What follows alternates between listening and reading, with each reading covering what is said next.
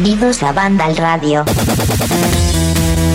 ¿Qué hay? Buenos días, buenas tardes, buenas noches. No sé cuándo vas a escuchar este programa, pero que vaya por delante nuestros saludos y nuestro afecto por habernos elegido una semana más para informarte de lo que ha ocurrido en las últimas horas y quieres que te lo contemos de voz, por eso está Banda Radio. El resto de la información, como siempre, y además acabamos de tener hace escasas horas un Nintendo Direct, tienes todos los vídeos, toda la información, el babeo de Franje Matas, incluso ahí por Bayonetta 3. Franje Matas, muy buenas. Muy buenas. ¿Qué? ¿Te ha gustado el anuncio de Bayonetta 3, eh? Mm, sí, sí, sí, sí, sí, sí. O sea, ahora hablaremos más en profundidad, pero hubo un momentín anoche que cuando lo vi mientras estaba escribiendo la noticia fue como, mm, hay algo aquí, pero después de verlo otras 17 veces, ¿sabes? Ya estoy súper tranquilo. Y yo vi en la red que mucha gente había pensado que Bayonetta, la bruja más sexy de todo el universo de los videojuegos, le había guiñado el ojo en ese, en ese gameplay que pudimos ver. Vamos, que, que por fin la pudimos ver después de un montón de, tiempo. Eh, ¿Y tú también sentiste que ese guiño era para ti? Sí, pero no sé, a mí no me emociona mucho que Bayonetta me guiñe el ojo, ¿sabes? O sea, me haría más ilusión que Jorge Cano me, me guiñara el ojo. ¿Ah, sí? Ah, bueno, vamos a preguntarle a ver si esto se puede producir. Eh, gracias, Fran, por estar aquí. Jorge Cano, muy buenas. Hola, buenas. ¿Tú vas guiñando el ojo a la gente por ahí? No, no te veo yo. Tú eres demasiado serio para eso. Para guiñar el ojo tiene que ser una ocasión muy, muy, muy especial. Es, una, es un arma que no puedo gastar así a la ligera. ¿Tú te habrías imaginado que este programa íbamos a hablar de cómo lanzas guiños tú o dejas de hacerlo? Es lo bonito, ¿no? Que nunca se sabe, nunca se sabe. Por dónde pueden ir las cosas. Hay que aclarar a la gente, por cierto, que estamos grabando por la mañana. Sí. Esto es inusual, porque estoy seguro que se notará en nuestra voz. Será un poco más eh, áspera, terciopelada, no sé cómo decirlo, pero se notará. Más profunda. Más profunda, con, más sosiego, menos cansancio, también te digo, porque casi como grabamos por las tardes, después de estar todo el día trabajando, a veces estamos un poco cansados y ahora estamos un poco más fresquitos. Aunque bueno, eh, yo no sé, no he dormido demasiado porque como anoche terminó el Nintendo Direct y al final entre las noticias y tal te, te acabas acostando tarde. Pero bueno, sí, que he dormido descansado y estamos aquí de, mañanita con el café. Sí, además es que nos encanta el poder hacer este programa con tanta información, porque ahora entraremos evidentemente en el bloque de noticias y todo lo que ha dado de sí ese Nintendo Direct cargadito a través de 40 minutos de anuncios, sorpresas y pero eso entraremos dentro de unos minutos. Antes tengo que acabar de saludar al resto de, compañeros que están conectados. Alberto González, bienvenido. Muy buenas, José. Buenos días. Yo sé eh, que te has quedado con muchas cosas de lo que es el Nintendo Direct, pero hay algo especialmente que te ha tocado la patata. Luego hablaremos también de ello. Tiene que ver con Chris Pratt, con Anya Taylor Joy. Exacto, de hecho me ha sorprendido bastante ¿no? el, reparto de estrellas que ha congregado aquí Miyamoto para la adaptación. Y bueno, yo de hecho no esperaba ver casi nada sobre esta película. Está un poquito más adelante, sabes cómo es Hollywood y cómo es también Universal a la hora de presentar sus pelis, etcétera, etcétera.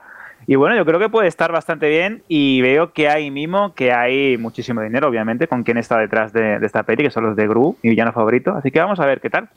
Y no solo, como veis en la descripción del programa, no solo tendremos este bloque de noticias muy lleno de todo lo que ha ocurrido en las últimas horas, sino también tendremos a Carlos Leiva para hablarnos del Kina Bridge of Spirits, ese análisis deseadísimo que podéis consultar ya directamente si estáis escuchando esto en la página web. Yo os recomiendo que escuchéis a Carlos, que siempre sabéis que lo cuenta con pasión. Y Fran nos hablará de sus impresiones sobre el juego de Guardianes de la Galaxia. Así que tenemos un programa, la edición número 5 de la novena temporada. Y para acabar, Xavi nos ha mandado un correo y ha elegido una canción de un juego que está muy de moda y que está gustando muchísimo y que tendréis que esperar al final para escucharlo y disfrutarlo, saborearlo.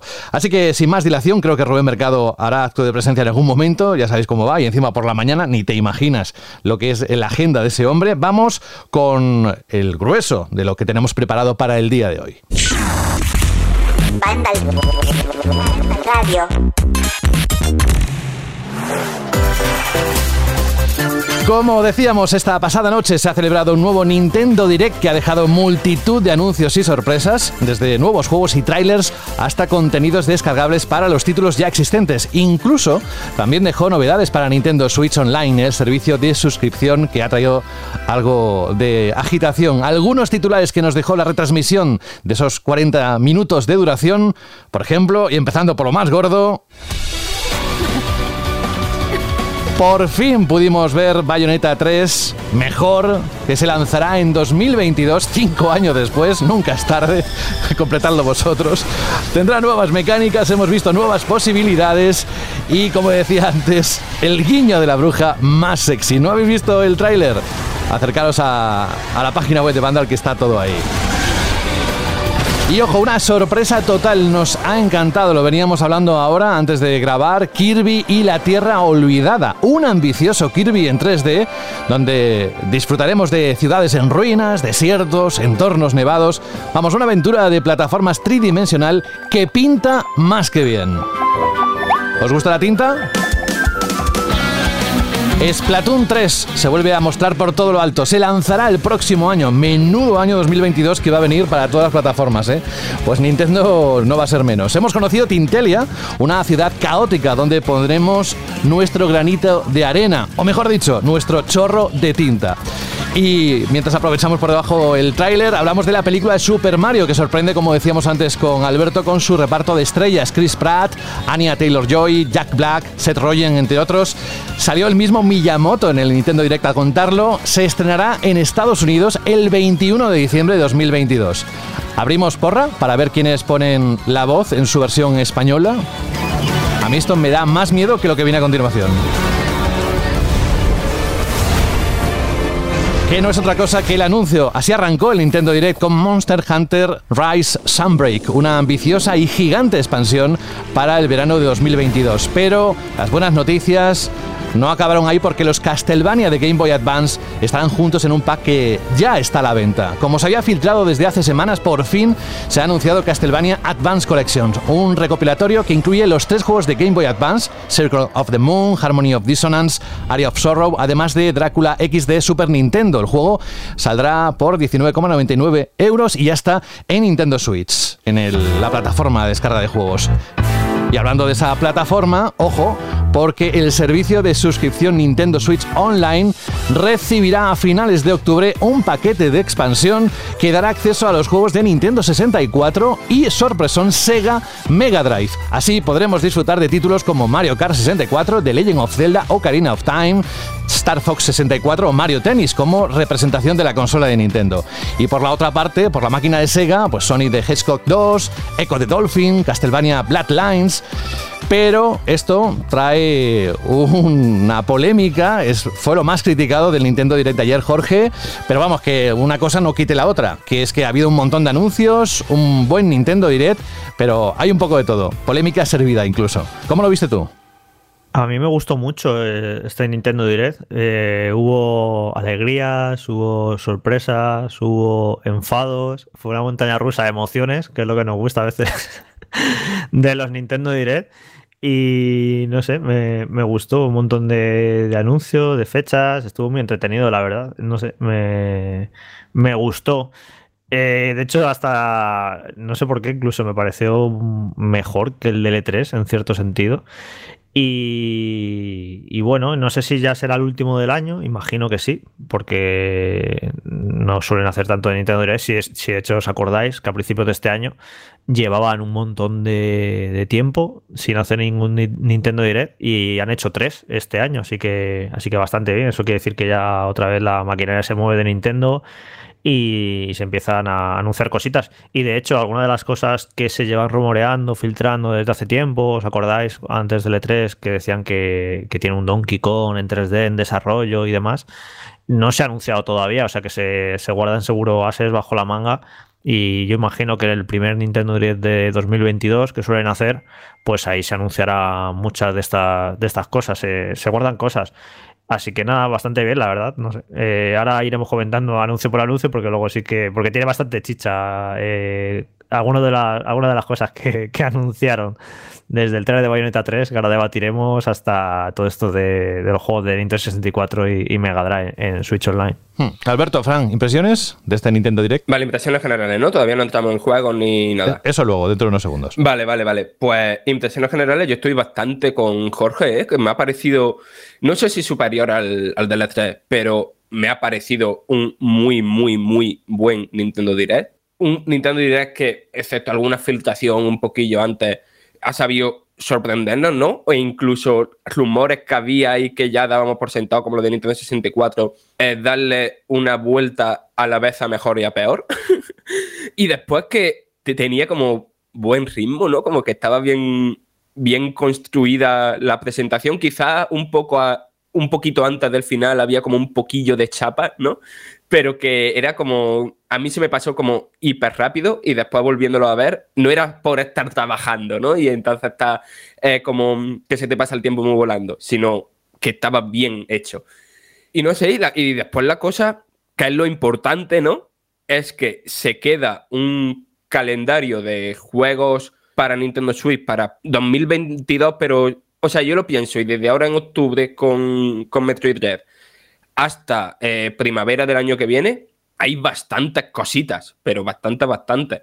Y no sé, y yo creo que este evento ha conseguido volver, a ver, sin que sea la Nintendo Switch de 2017, porque aquello era una locura, volver a poner la consola en relevancia, ¿no? Para la gente que tenemos todas las consolas, ¿no? Volver a tener muchos motivos para volver a, encender la Switch de manera habitual. Sí, es que de hecho es verdad que, fue un, direct, una, una, retransmisión muy divertida, porque te dabas cuenta que Nintendo o ha estado guardándose muy bien sus cartas o ha sabido muy bien cuándo emplazar o de qué manera emplazar según qué videojuegos y te das cuenta que lo que acaba de decir Fran es cierto. Tenemos una primera mitad del año 2022, unos meses que se acercan ahora bastante interesantes y por primera vez en mucho tiempo, tras momentos de sequía, con pocos lanzamientos, con ports, con juegos poco, em, vamos a decir, relevantes, teniendo en cuenta cómo eh, había nutrido Nintendo el catálogo de la consola los últimos años, pues te das cuenta que otra vez vuelve el engranaje a girar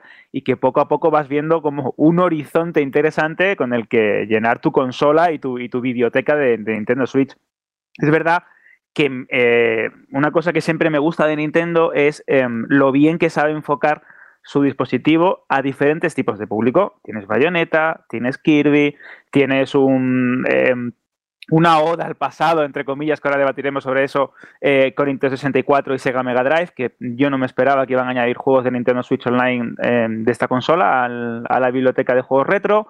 Tenemos Splatoon, tenemos el tema de la película de Super Nintendo, de Super Mario, que me, sorprendió bastante, eh, la versión de Disco Elysium, etcétera, etcétera. Es decir, hay un poquito de, cada género, hay juegos muy importantes, hay sagas muy interesantes y al fin y al cabo uno de los factores de mayor éxito de Nintendo Switch era precisamente ese, su diversificación y la manera en la que llegaba a un tipo de público que a lo mejor pues antes no se interesaba demasiado por las consolas de Nintendo. Nintendo Switch es, un éxito, eso es incontestable, todos sabemos cómo se venden a millones y millones de unidades eh, cada trimestre y creo que esto es otra vez volver al ciclo, volver a esa ola con la que Nintendo nos sorprendió en 2017. Pues ahora, si os parece, entramos en materia. No olvidemos que hay esos dos mandos inalámbricos para los suscriptores de Switch Online, que por 50 euros cada uno, seguro que va a tocar la fibra sensible y también el bolsillo de todos aquellos que disfrutaron en su momento, ¿no? De esos mandos, Jorge. Sí, bueno, lo, lo grave iba a decir, tampoco es que sea grave, no, no pasa nada. Seguimos con nuestra vida, pero lo lo importante de esto es que los juegos estos que van a meter de Nintendo 64 y Mega Drive en Switch Online eh, hay que pagar un extra que de momento creo que no se sabe eh, cuánto va a ser el extra, pero que no deja de ser extrañísimo, ¿no? Que a una suscripción de pago le añadas una especie de expansión o DLC eh, mediante el que pagando más recibes esos juegos extras. Es un poco raro porque al final entonces, Nintendo Switch Online, ¿para qué lo pagas? ¿Lo pagas por el online? Porque tampoco es que salgan muchos juegos punteros online en Switch, aunque bueno, el año que viene con Splatoon 3, pues sí que se, mucha gente no querrá tener esa suscripción. Y entonces eh, o lo pagas por los juegos clásicos, a lo mejor hay gente que no le interesa jugar online, como por ejemplo en mi caso, pero a lo mejor sí me interesa jugar a estos clásicos, ¿no? Entonces, no sé, es raro porque tienes que pagar la suscripción de Nintendo Switch Online y ahora tienes que pagar este extra si quieres hacer algo de Nintendo 64 y Mega Drive. No sé, muy Nintendo todo, la verdad, un poco raro meterle a una suscripción de pago un extra. Y bueno, pues estas cosas que no estoy acostumbrado a Nintendo, ¿no? Y luego el tema de los mandos que ya lo habían hecho con el mando de NES y con el mando Super NES y que, bueno, pues la verdad que dice 50 euros un mando de Nintendo 64 Mega Drive, que sí que es inalámbrico, que lo entiendo más o menos, pero como que asusta, ¿no? El precio. De hecho, los 50 euros del mando de Mega Drive, dice, joder, pero si por poco más ha estado la Mega Drive Classic Mini esta que venía con dos mandos. Yo la he llegado a ver eh, hace unos meses, ya no, ¿eh? ahora he mirado esta mañana y, no está, se ve que está agotada. Pero yo la he llegado a ver en ofertas de Amazon por 60 y pico euros, la Mega Drive Mini con dos mandos y tal, y con todos los juegos, y que te cobren estos 50 euros por un mando de Mega Drive, me parece demasiado. Pero es que por otro lado es que no nos sorprende, es que Nintendo, en Nintendo ya sabes que no regala las cosas. Es un poco la Apple de los videojuegos.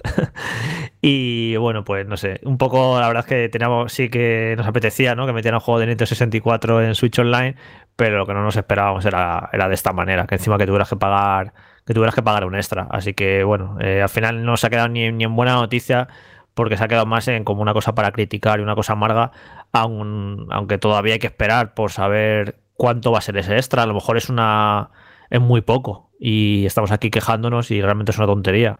Pero bueno, hay que esperar un poco a ver el, detalle de esto. A ver, yo parto del hecho de que Nintendo Switch Online, como concepto, mm, Nintendo Switch Online, eh, PlayStation Plus, Xbox Live Gold, son para mí conceptos que están mal. El juego online debería ser gratuito en consola, igual que lo en y tal.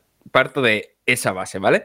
Pero Nintendo Switch Online es un servicio que eh, para lo que yo creo que se lo compra la mayoría de la gente, que es para jugar online, que Jorge ha dicho que no juega mucho, pero Animal Crossing New Horizons se juega mucho online, Super Smash Bros. Ultimate se juega mucho online, ahora Splatoon 3 se va a jugar mucho online, la gente estaba bastante contenta cuando metieron por fin el online al Super Mario Party, quiero decir, hay bastante comunidad de, juego online en, Switch, aunque evidentemente no es una consola que se juegue tanto en línea como, como las otras dos grandes consolas. Pero, aunque no me parece bien, evidentemente, me, parece bastante rastrero, ¿no? Que un servicio al que, del que llevábamos mucho tiempo quejándonos de que le falta algo, añadan un algo interesante, pero te digan, oye, que esto va como un DLC del servicio de suscripción, que me parece una idea loquísima de que a quien se lo cuenta dice, pero ¿de quién ha sido esa idea de bombero?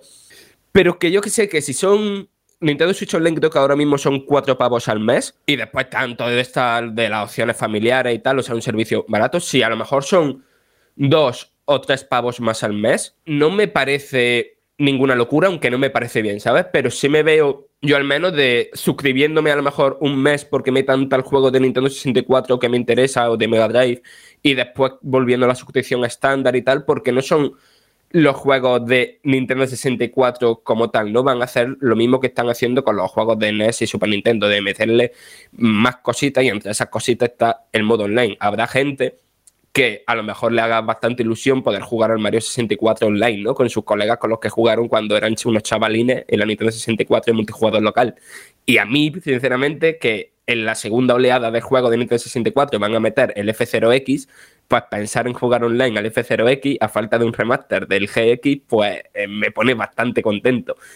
Y después, no sé, que el catálogo inicial, pues está apañado, ¿no? Que vayan a traer el Sin and Punishment. Y o sea, que dentro de los juegos más populares también vayan a meter juegos de culto de Nintendo 64 y tal, me parece interesante. Que me parece mal que sea así el servicio, que sí, me parece mal.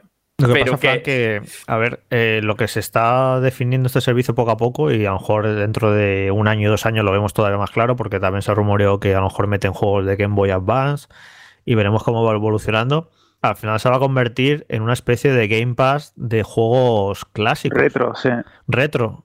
Eh, y a mí me gusta esa idea, la verdad. me gusta la idea, pero tal y como está concebida, insuficiente. Sí, es insuficiente y luego sobre todo el hecho de que si tú, que no te vendan lo que comentaba Juan Carlos la semana pasada, que no te vendan esos juegos, eh, en plan, eh, si quieres jugarlos tienes que meterte en esa suscripción y no los puedes comprar por separado, no acceder a ellos por separado.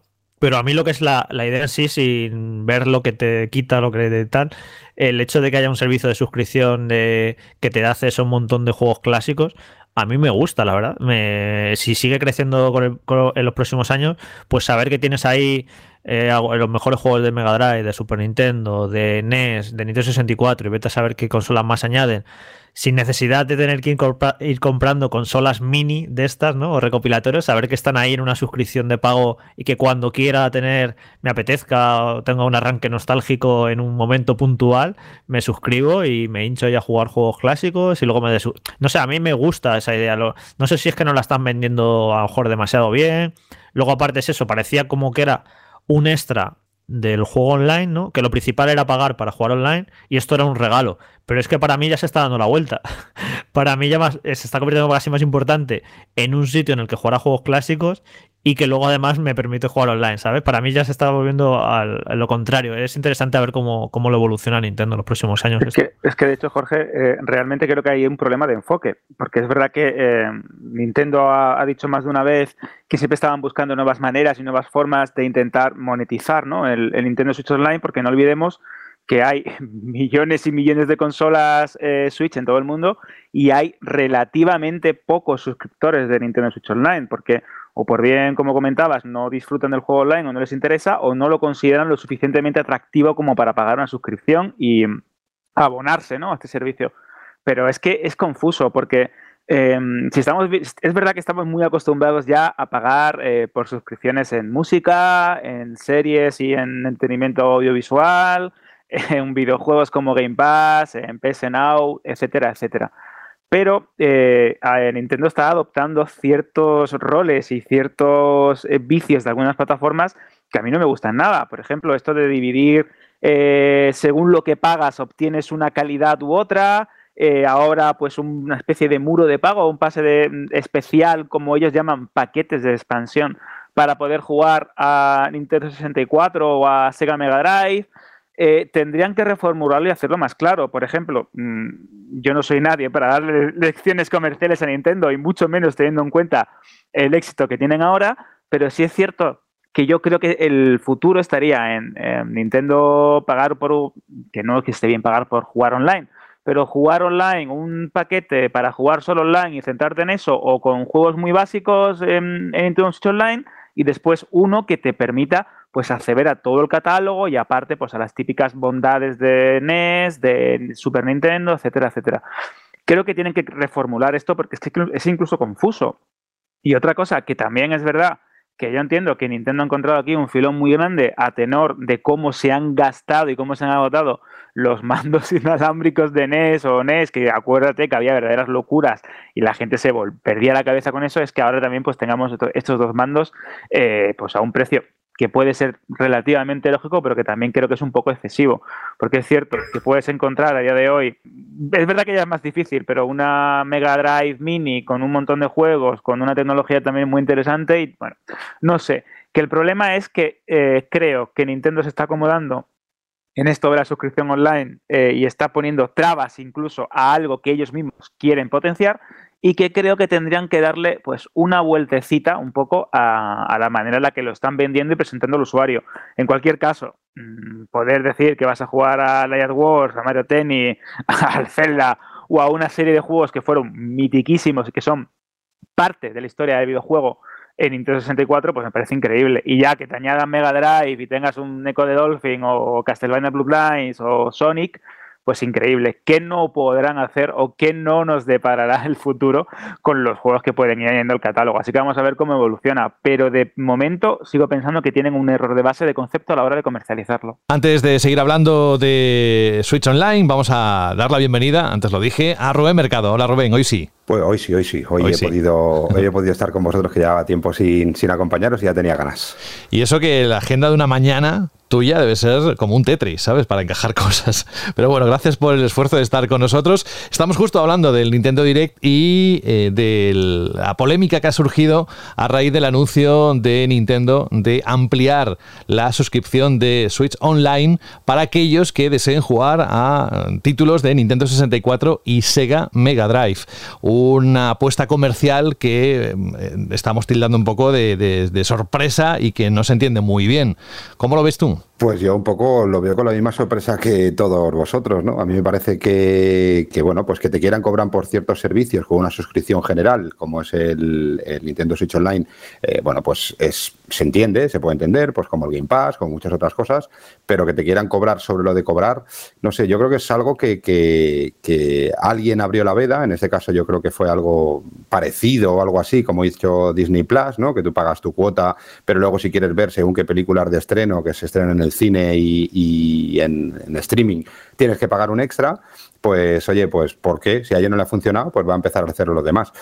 A ver, yo no estoy muy de acuerdo. A mí me parece que, si estuviéramos hablando de una suscripción extra para jugar a nuevos lanzamientos de Nintendo y tal, bueno, pues podría tener un sentido. Pero para ampliar un poco lo que es la plataforma retro, que de por sí Nintendo siempre ha sacado pecho de que quiere tratar bien y quiere cuidar bien, me parece muy bien, lo están haciendo bien. Pero que te cobren sobre ya una suscripción que ya pagas, pues me parece un poco extraño, ¿no? Sí que es verdad que Rubén, ¿te puedo llevar la contraria ya? Sí que como que lo está haciendo bien.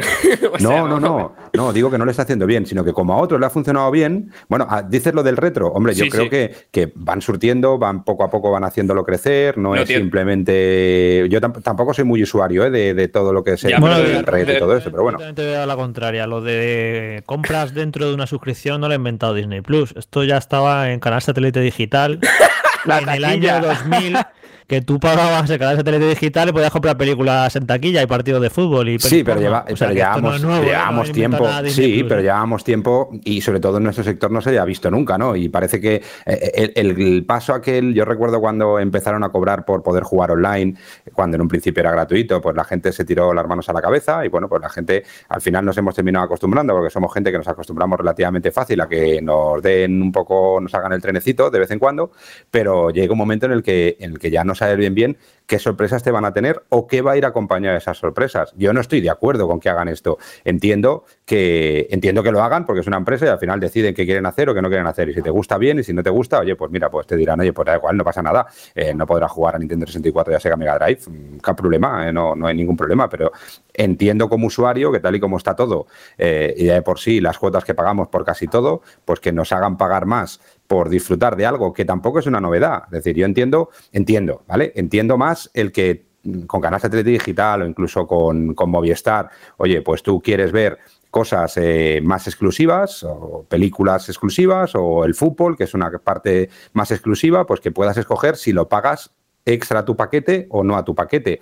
Eh, entendería, podría llegar a entender que te dijeran, bueno, vas a pagar el doble de la suscripción que estás pagando a Nintendo Switch, pero gracias a eso pues vas a poder jugar el día de lanzamiento pues a, a, todos los lanzamientos de Nintendo, ¿vale? Pues oye, lo podría entender porque es un valor añadido que realmente pues vale la pena pero para jugar a juegos retro, cuando ellos siempre han sacado pecho, vuelvo a decir, de, ese intento de poder seguir sacando un rendimiento para los usuarios y que puedan disfrutarlo en su consola eh, normal, sin tener que ir a consolas antiguas o tener que desempolvar tu Nintendo 64, tu Mega Drive o, tu Game Boy o lo que sea, eh, pues tampoco lo entiendo demasiado, porque tampoco están ofreciendo algo totalmente rompedor la manera en la que lo, han nombrado es que estoy viendo la página web, pues si había salido algún detalle más, pero no dicen que, más adelante dará los detalles, la fecha de lanzamiento y demás, eh, que estará disponible a finales de octubre. Es que más paquete de expansión. Es que es súper feo y súper horrible la, manera que como en la que lo han etiquetado. No se lo podían haber vendido de, de, otra manera, ¿no?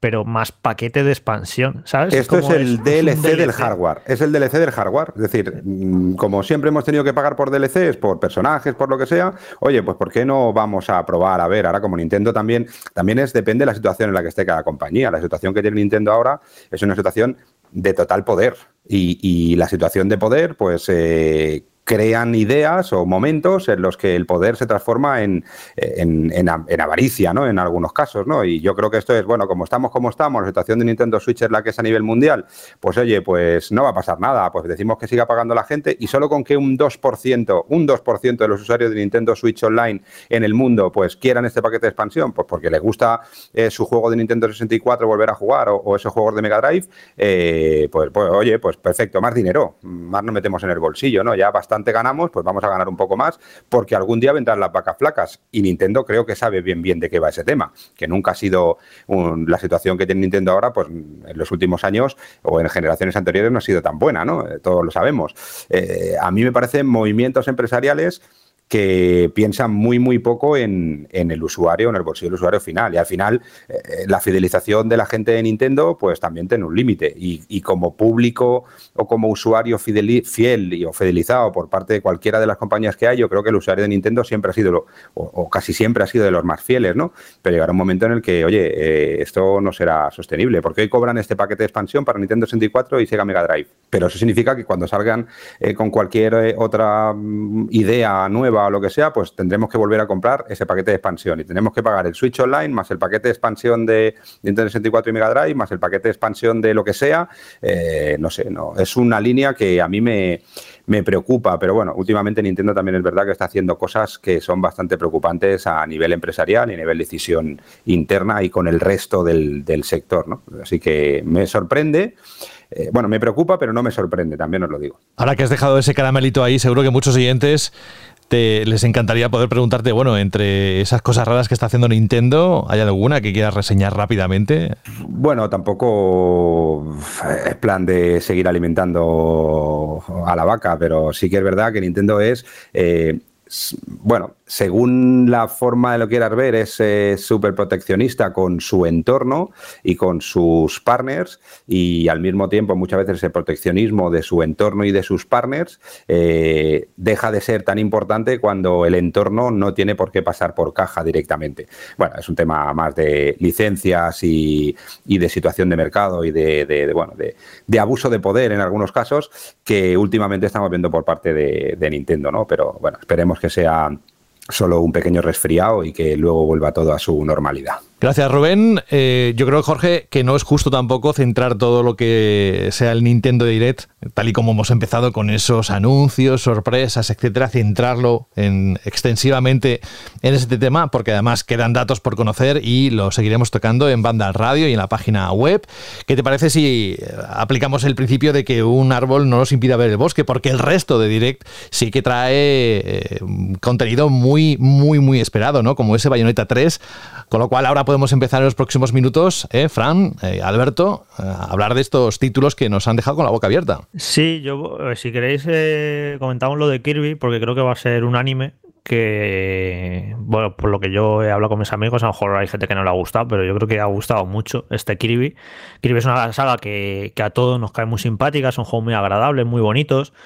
Pero sí es cierto que para mí estaba un poquillo estancada en, las entregas en 2D y que muchas veces ya lo veía falta, faltos de ideas un poco, ¿no?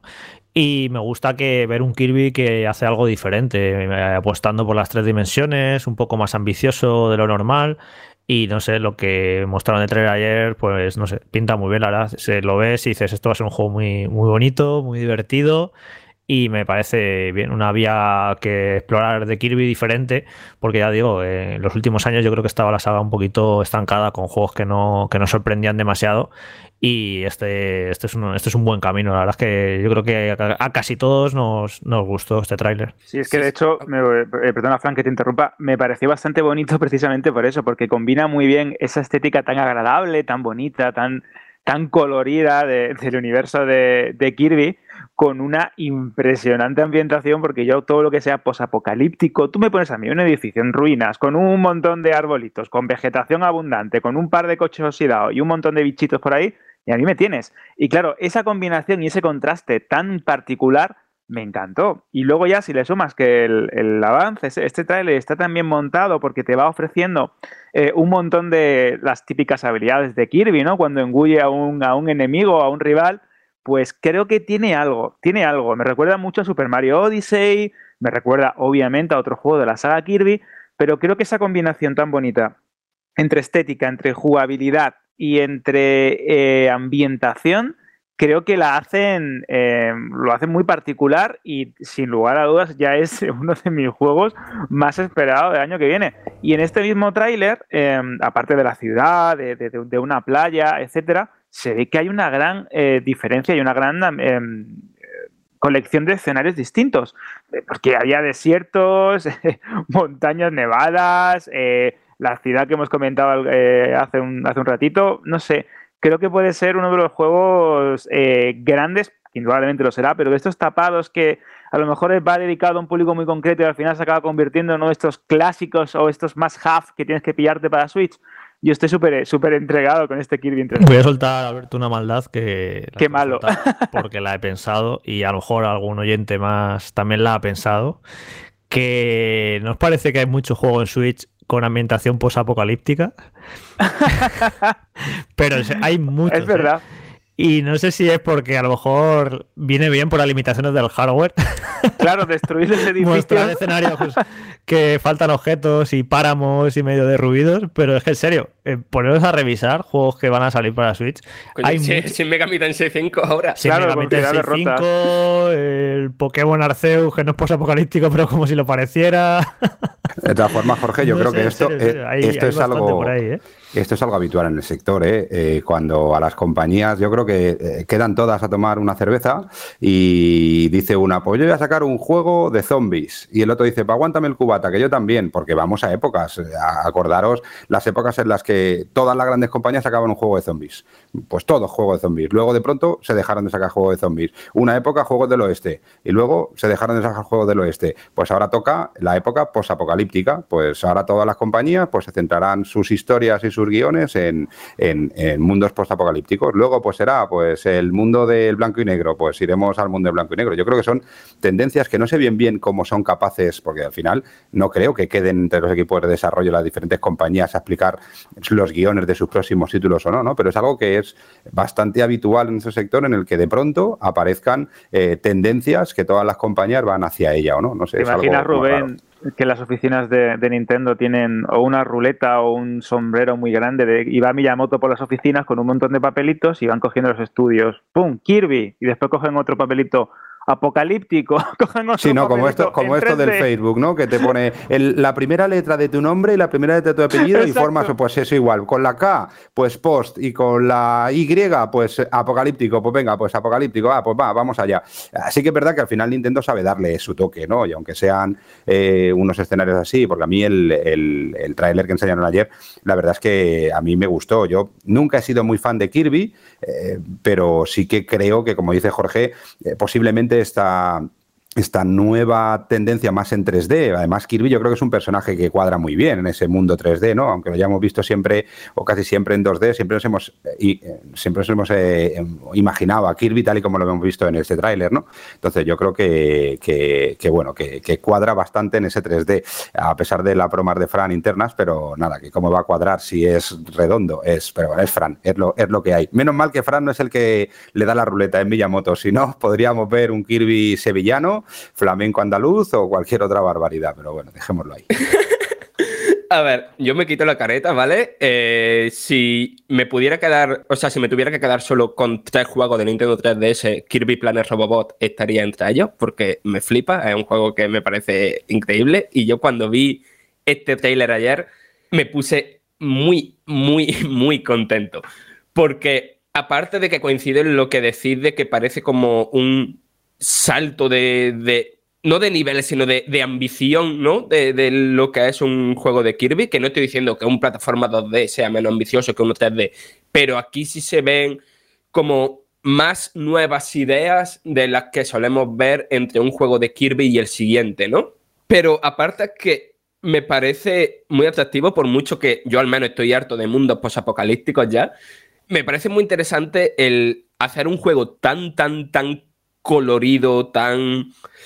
Mm, no sé, que de estos juegos que estás constantemente feliz, ¿no? Mientras juegas, ambientarlo en, un mundo que es una ciudad olvidada que va a tener, pues, pues su centro comercial abandonado, sus ruinas, su, después su entorno nevado, desierto y tal. Pero realmente yo creo que aquí la clave está en que Kirby siempre ha sido un juego muy fácil de completar y que el reto siempre ha estado en encontrar los secretos, encontrar los coleccionables. Y eso se adapta aún mejor a un plataforma tridimensional que a uno bidimensional, porque puede hacer que la aventurita principal sea fácil, pero con los entornos en 3D hay muchísima más maniobrabilidad a la hora de, hecho, de llenarlo todo de, de secretitos y de hacer cosas que supongan no un reto como tal, pero algo más estimulante, ¿no? De cara al jugador más, más experimentado con las plataformas. Y aparte de este Kirby y la Tierra Olvidada, vamos con otro plato muy fuerte, muy esperado y además cerró el Nintendo Direct en sus últimos minutos. Bayonetta 3. ¿Cómo lo encontrasteis? Eh, lo encontré bastante, bastante interesante en plan de que no sé cómo no vinieron los vecinos o no llamaron a la policía cuando, cuando se mostró. O a los bomberos, ¿no? sí, sí, o sea, em, me emocioné un poquito, ¿vale? Porque ya me lo esperaba, ¿eh? Por, por una vez tenía clarísimo, de algún modo, de que por fin íbamos a ver Bayonetta 3, pero aún así me, me ilusionó un mogollón. Tengo que decir que la primera vez que vi el trailer, o sea, estaba emocionado y estaba en plan de, vale, por fin se acabó la espera, se acabó entre comillas, ¿eh? porque la, han dado una ventana de lanzamiento súper amplia, en plan de 2022, y no creo que se vaya a ir a finales de año, pero esto tampoco va a salir en febrero, ¿eh? como intuyen mucho. Pero que al principio como que me dejó algo raro, ¿no? Porque los bayonetas siempre han sido juegos muy coloridos y con escenarios muy barrocos, pero aquí te llevan a, a Tokio, concretamente a Shibuya, y el escenario es muy gris. El diseño de los enemigos al principio también me pareció como menos original que los demonios y los ángeles de las dos primeras entregas. Bayonetta ha hecho un nuevo diseño, evidentemente sí que me flipó. Y de hecho, ahí hay alguna cosa rara porque tiene el mismo peinado que cuando era pequeña. Yo creo que ahí hay alguna movida. Evidentemente me, flipó mucho la espectacularidad ¿no? que, siempre ha tenido Bayonetta en, en, los combates, esa escena en el tranvía, la parte final, eh, el rollo de que ahora de repente haya peleas de Kaiju que siempre la ha habido, y el Bayonetta 2, si lo recordáis, tiene varias escenas así que son increíbles, pero aquí directamente controlas tú a los demonios. Pero es como que al principio me quedaban como varias dudas. Pero viéndolo más veces el trailer, no sé cuántas las he visto ya, pero unas pocas, es como, primero, que me queda claro que esto es eh, una versión en desarrollo del juego, ¿vale? Eso pasa con todos los juegos de Nintendo. Si os fijáis, cambian bastante a mejor visualmente entre la primera vez que, los muestran y cuando van a salir. Y el exponente más claro son los juegos de Pokémon, sobre todo. Pero sí, pero también paso, yo que sé, en Super Mario Odyssey y muchos otros. Después que si te pones a fijarte en los marcadores de combo y todo eso, las dudas que se podían quedar, yo por ejemplo tenía en plan de, me acordaba mucho de Devil May Cry 5, ¿no? De la parte de V de, vale, esto mola, pero mucho menos profundo, ¿no? Que jugar con, con Dante, ¿no? Por ejemplo, o con Nero. Y aquí parece que el rollo de controlar directamente a los demonios gigantescos se, va a ser una forma de una forma más de continuar el combo y después pues tiene hay un momentín en el tele en el que se ve uno de los nuevos poderes de bayoneta que es de que durante un momentín como que se puede disfrazar ¿no? de algún modo con otro demonio, ¿no? Y que eso le, le da más movimiento. Quiero decir que a nivel de, de, lo importante, ¿no? De lo que es el gameplay y el combate, sé que a Jorge le encanta que me esté media hora hablando de sistema de combate. Creo que eso va a estar muy bien. Y después, lo otro que me convencía menos, el rollo de ese apartado audiovisual más gris, tal, no sé qué. Yo creo que no todo el juego se va a desarrollar en, en Tokio, esto es especulación, ¿vale? Pero no creo que todo el juego se vaya desarrollando en Tokio y creo que el hecho de que, se, de que planteen ese tema de que por qué ahora Bayonetta está en una ciudad real cuando siempre la saga ha tenido lugar en ciudades ficticias, yo creo que tiene que por esa parte se explica un poco el rollo de que esta sección que hemos visto tan gris, ¿vale? Porque yo creo que, que va a haber como una realidad así es más no sé, más gris para establecer cierto tono emocional y tal, pero que aquí vamos a volver a ver ciudades en plan hiper loca, hiper barroca, porque, no sé, es una seña de identidad de la saga, ¿no? Que no esté eso sería muy, muy raro. Fíjate, Fran, eh, a mí eh, algo que me llama mucho la atención del, del trailer de la noche fue precisamente eso que comentas, es decir, estamos en una ciudad gris, oscura, eh, una urbe clásica que de hecho y huye ¿no? también de esa imagen a veces de ciudades de Japón con muchos letreros de neón, con muchos coloridos, con muchos juegos de luces y apuesta por una ciudad gris. Vale, pero es que hay momentos tan, tan, tan chulos con el contraste de los combos, de los enemigos, de esas arañas eh, naranjas, de esos demonios morados, gigantescos, que le sienta muy bien al juego, esa, esa mm, justaposición ¿no? de, diseños artísticos tan diferentes, uno por un lado muy realista y el otro muy exagerado, muy barroco, muy recargado, muy totalmente ajeno a este mundo.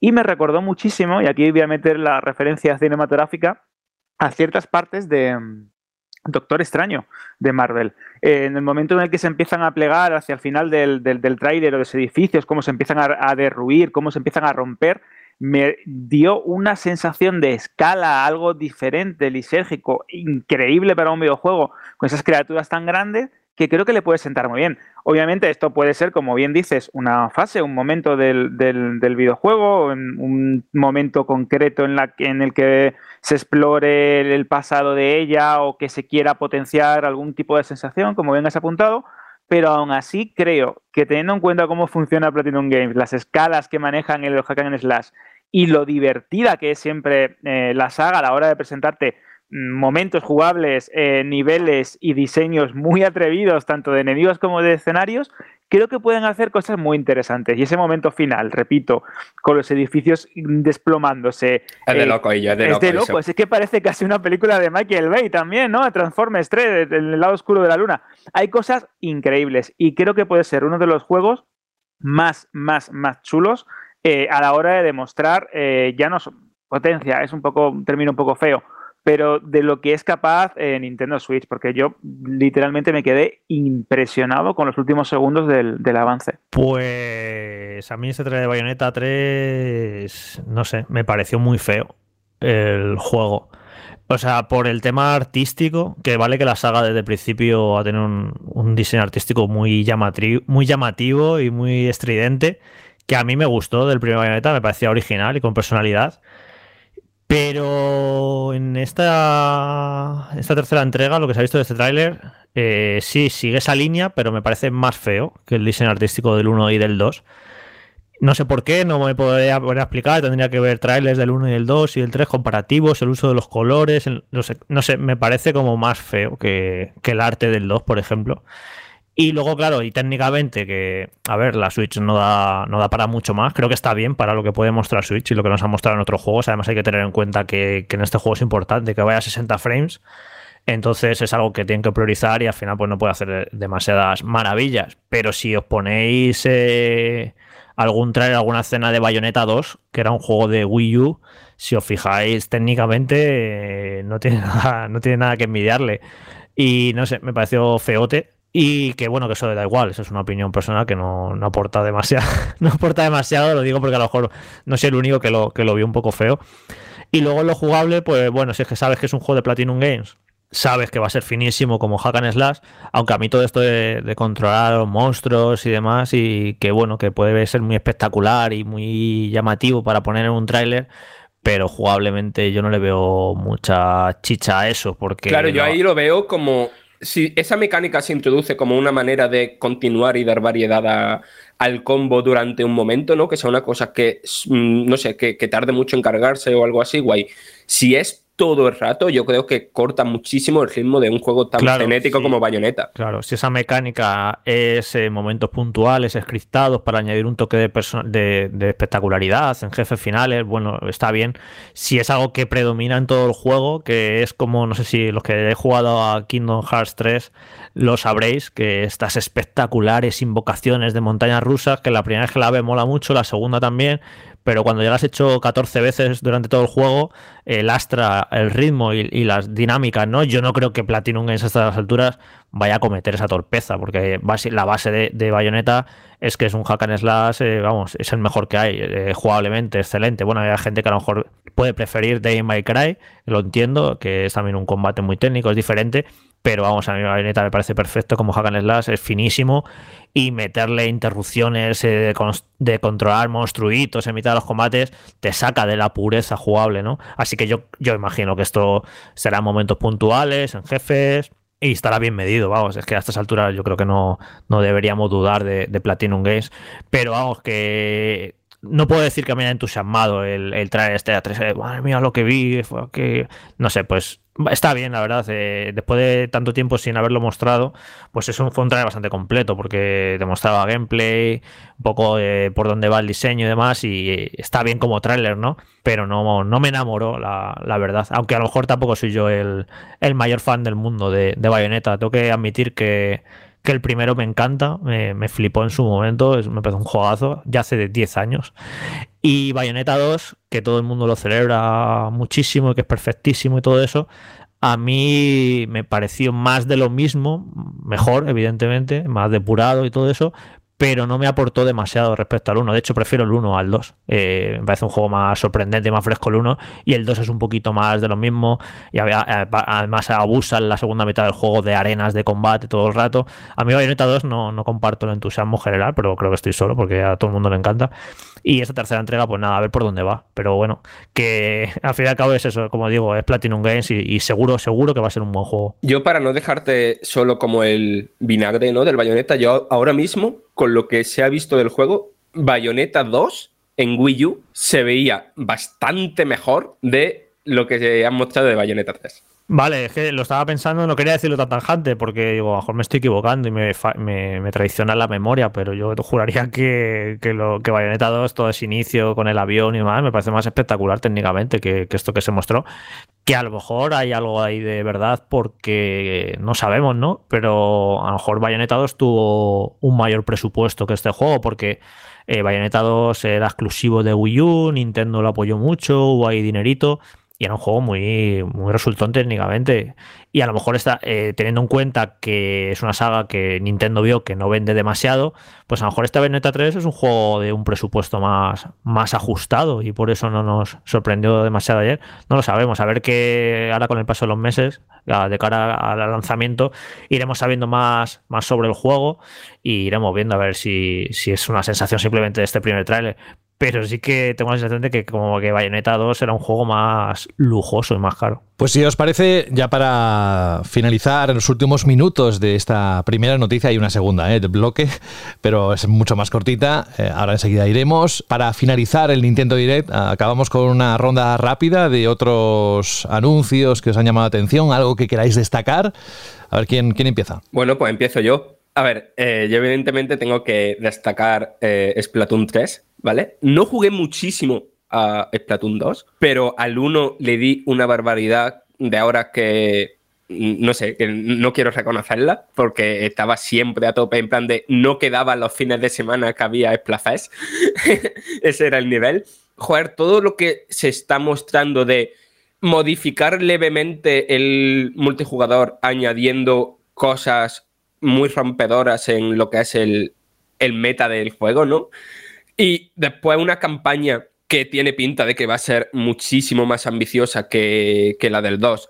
Y después eso, que es un juego que para mí tiene una estética que es única, que desde muchos otros sitios la han intentado replicar. A nadie le queda tan bien esta estética tan desenfadada a la, a la vez, como muy centrada en el mundo de la moda joven, con un sentido musical muy, muy único. A mí es una saga que, que mira que solo hay de la entrega, pero que me flipa, creo que es de lo más importante que tiene Nintendo y las ventas en Japón corroboran eso.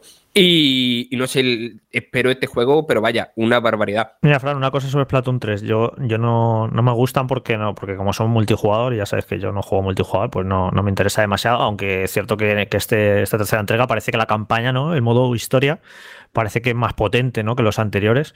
Y, pero una cosa que sí que veo en Splatoon 3, aparte de, la dirección de arte, que me parece espectacular, es el hecho de que, igual que cuando veo otros juegos de Switch últimamente, los que son en 3D, como puede ser Kirby, como puede ser Bayonetta 3 o, eso, cualquier juego que sea así en tres dimensiones, que le veo un poco como las costuras a la consola, de que no, no puede dar más de sí, las texturas son muy pobres y tal. Hay, bueno, y, tú lo sabes bien, Frank, que analizaste el No More Heroes eh, en agosto y casi cualquier juego en 3D parece que la Switch suda, ¿no? Para moverlo. Sí, sí. Pero, pero, en cambio lo que veo de Splatoon 3 me parece simplemente espectacular. O sea, es un juego eh, lo artístico y en lo técnico. Me parece un pepino. O sea, es en plan... Es un juego que, que aprovechará las características de Switch al máximo, el hardware, pero consciente de esas limitaciones, el arte está al servicio de la técnica y es que me parece precioso. Es un, me parece un juego que, ¿ves? Que, es, que demuestra lo que se puede hacer en Switch, eso, siendo consciente de hasta dónde puede llegar el hardware y teniendo una dirección de arte que está al servicio de eso. Y es que me parece, visualmente, me parece, me parece un espectáculo este juego. O sea, que, que, que por un lado ves, ves mucho juego de Switch que dices, joder, es que la consola no da más de sí, y de vez en cuando hay uno como este que dice, joder, es que la consola sí queda un poco más de sí. O por ejemplo el Monster, el Monster Hunter Rise hace unos meses, que también es bastante, bastante potente. O sea que la consola sí queda un poquito de más de sí que de lo que demuestra ciertos juegos. Lo que pasa es que, claro, habrá que dedicarle tiempo y, dinero. Eh, a mí me pasa una cosa con Splatoon. Yo también soy como Jorge, yo por falta de tiempo y porque soy cada vez me siento más mayor y más manco, a mí jugar a juegos multijugador online exclusivamente no me gusta, no juego a ninguno, a casi ninguno. Pero en cambio con Splatoon 2 me pasó algo diferente, totalmente diferente, porque es el único juego al que creo que sí que le he destinado bastantes horas, sobre todo los primeros meses de lanzamiento del juego, bastantes horas a jugar online, porque me, llamaba la atención. creo que, que estaba bastante bien optimizado en cuanto a los niveles y con los enemigos que te podías encontrar eh, contra la, bueno, la otra gente que jugaba, que, que, muchas veces me encontraba con gente pues que era del mismo nivel principiante palurdo que yo. Eh, y este Splatoon 3 la verdad es que me llama mucha la atención. Creo que hay un salto en cuanto a potencial eh, gráfico. veremos a ver si es verdad eso que del modo historia le dan un poquito más de contenido y un poquito más de fuerza dentro de que yo creo que seguirá siendo un alto componente multijugador online. Y a mí yo creo que de los que presentaron ayer de lo que enseñaron en Nintendo Direct, de lo que más, de lo que más me gustó y de lo que más me, llamó la atención, la verdad. Así que yo creo que ya Splatoon fue un gran éxito en ventas. Seguro que este Splatoon 3 es de los títulos más potentes en ventas cuando lo saquen, vamos. Y como comentábamos, José, también al principio del, del programa, creo que uno de los anuncios más importantes o de los que más el tiempo ocupado en este direct fue la película de Super Mario, que tenemos a Chris Pratt como Mario, a Anya Taylor-Joy como Peach, a Charlie Day como Luigi, también tenemos a Jack Black como Bowser, bueno, tenemos un reparto increíble. ¿No te da miedo ¿no? lo que se haga aquí en España?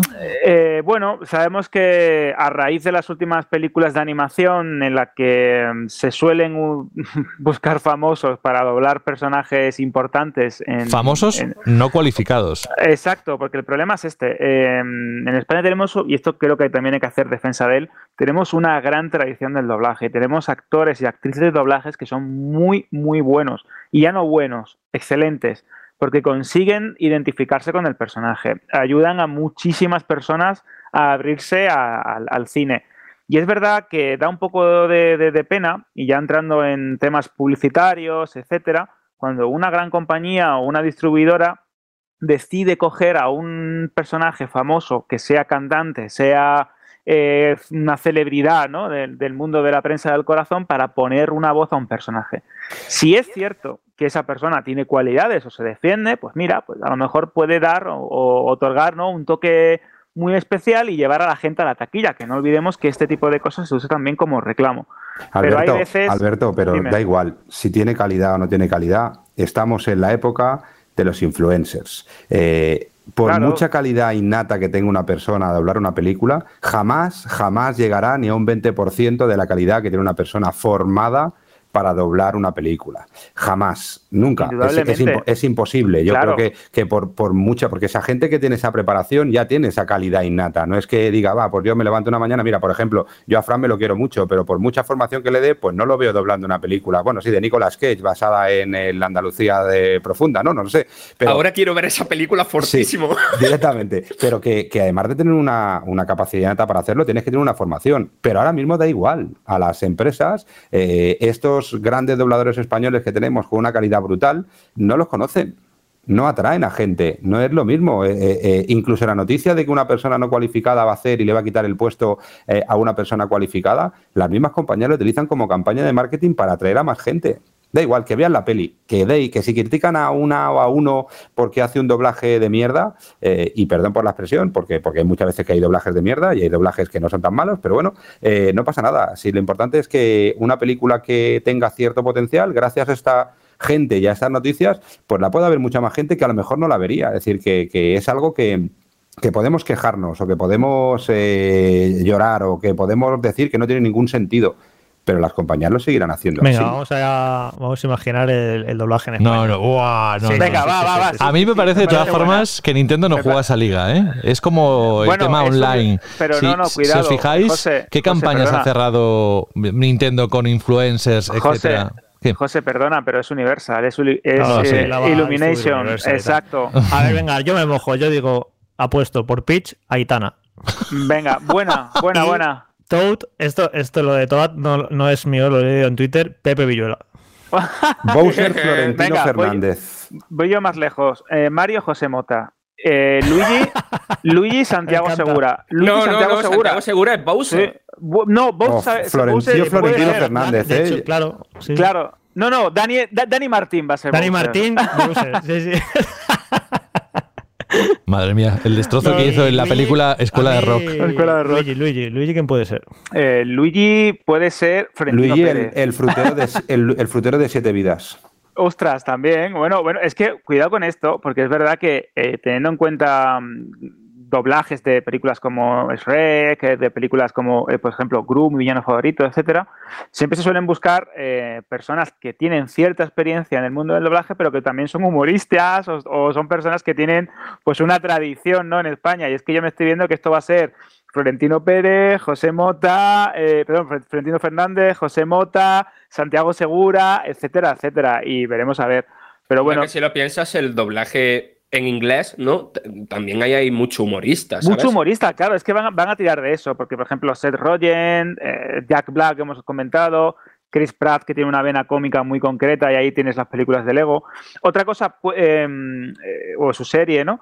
Eh, Parks and Recreation. Otra cosa es que, que realmente em, Illumination, Universal sean inteligentes y digan, bueno, pues vamos a buscar a los habituales dobladores de Hombre, es que sería lo normal. etcétera. Sería, lo lógico. normal. El Chris Pratt en mm, español o, todos los, o, el Jack Black en español. Es decir, yo creo que, que además llega un momento en el que te acostumbras a pocer, ¿no? Yo cuando veo, a mí me gusta mucho, ¿no? Ver la noticia y decir, bien, ¿a quién va a ser este? ¿Quién va a ser el otro? Y digo, vale, muy bien, pero eso está perfecto para la campaña de publicidad del mercado americano. Pero aquí no van a ser ellos, pero lo normal es que sean los que doblan las películas de todos esos actores. Yo creo que es lo que menos chirría. No sé si a vosotros os pasa, pero eh, eh, hay actores que si no es su voz normal, hostia, parecen hasta peores actores, ¿no? Porque te rompe un poco con esa tradición de, joder, que la, voz de Robert De Niro, pues es la de Robert De Niro, y siempre hemos escuchado a Robert De Niro, y, si y de pronto un día por publicidad, pues quieren que José Mayuste traduzca las o, o, doble las películas de Robert De Niro que salgan a partir de ahora, pues nos va a chocar a todos, ¿no? Porque va a ser algo totalmente diferente. Lo normal, y yo también estoy de acuerdo con, con José, que yo creo que Nintendo, eh, o la presión que puede hacer Nintendo, sobre todo si están ahí como productores y no simplemente como eh, licenciatarios, o dejar la licencia para que hagan una película de animación, que yo creo que sí que están bastante metidos en el proyecto. En eso sí que Nintendo creo que es bastante tradicional y bastante cuidadoso con la imagen de sus personajes y su franquicia más importante. También hay una ventaja, que mejor que todo lo que se ha hecho antes de Mario Bros, eh, por muy mal que lo hagan, aunque lo dibuje mi hijo de tres años los personajes, eh, será mejor, ¿no? Con lo que ya tiene una ventaja. Pero yo creo que Nintendo aquí, en el momento en el que están, no creo que permitan que esa vorágine del mundo influencer eh, inunde, inunde la peli. Que alguno habrá por, por publicidad o por momento, bueno, es posible, pero creo que lo más inteligente, si realmente quieren hacer una película así, es que, sean los dobladores españoles de esos actores. Imagínate que ahora eh, les da un aire y dice Mario será Mario Vaquerizo, que para eso se llama Mario y Peach será Alaska. Y ahora ya no. Pues, pues, esa peli entonces sí que quiero verla. Qué ¿eh?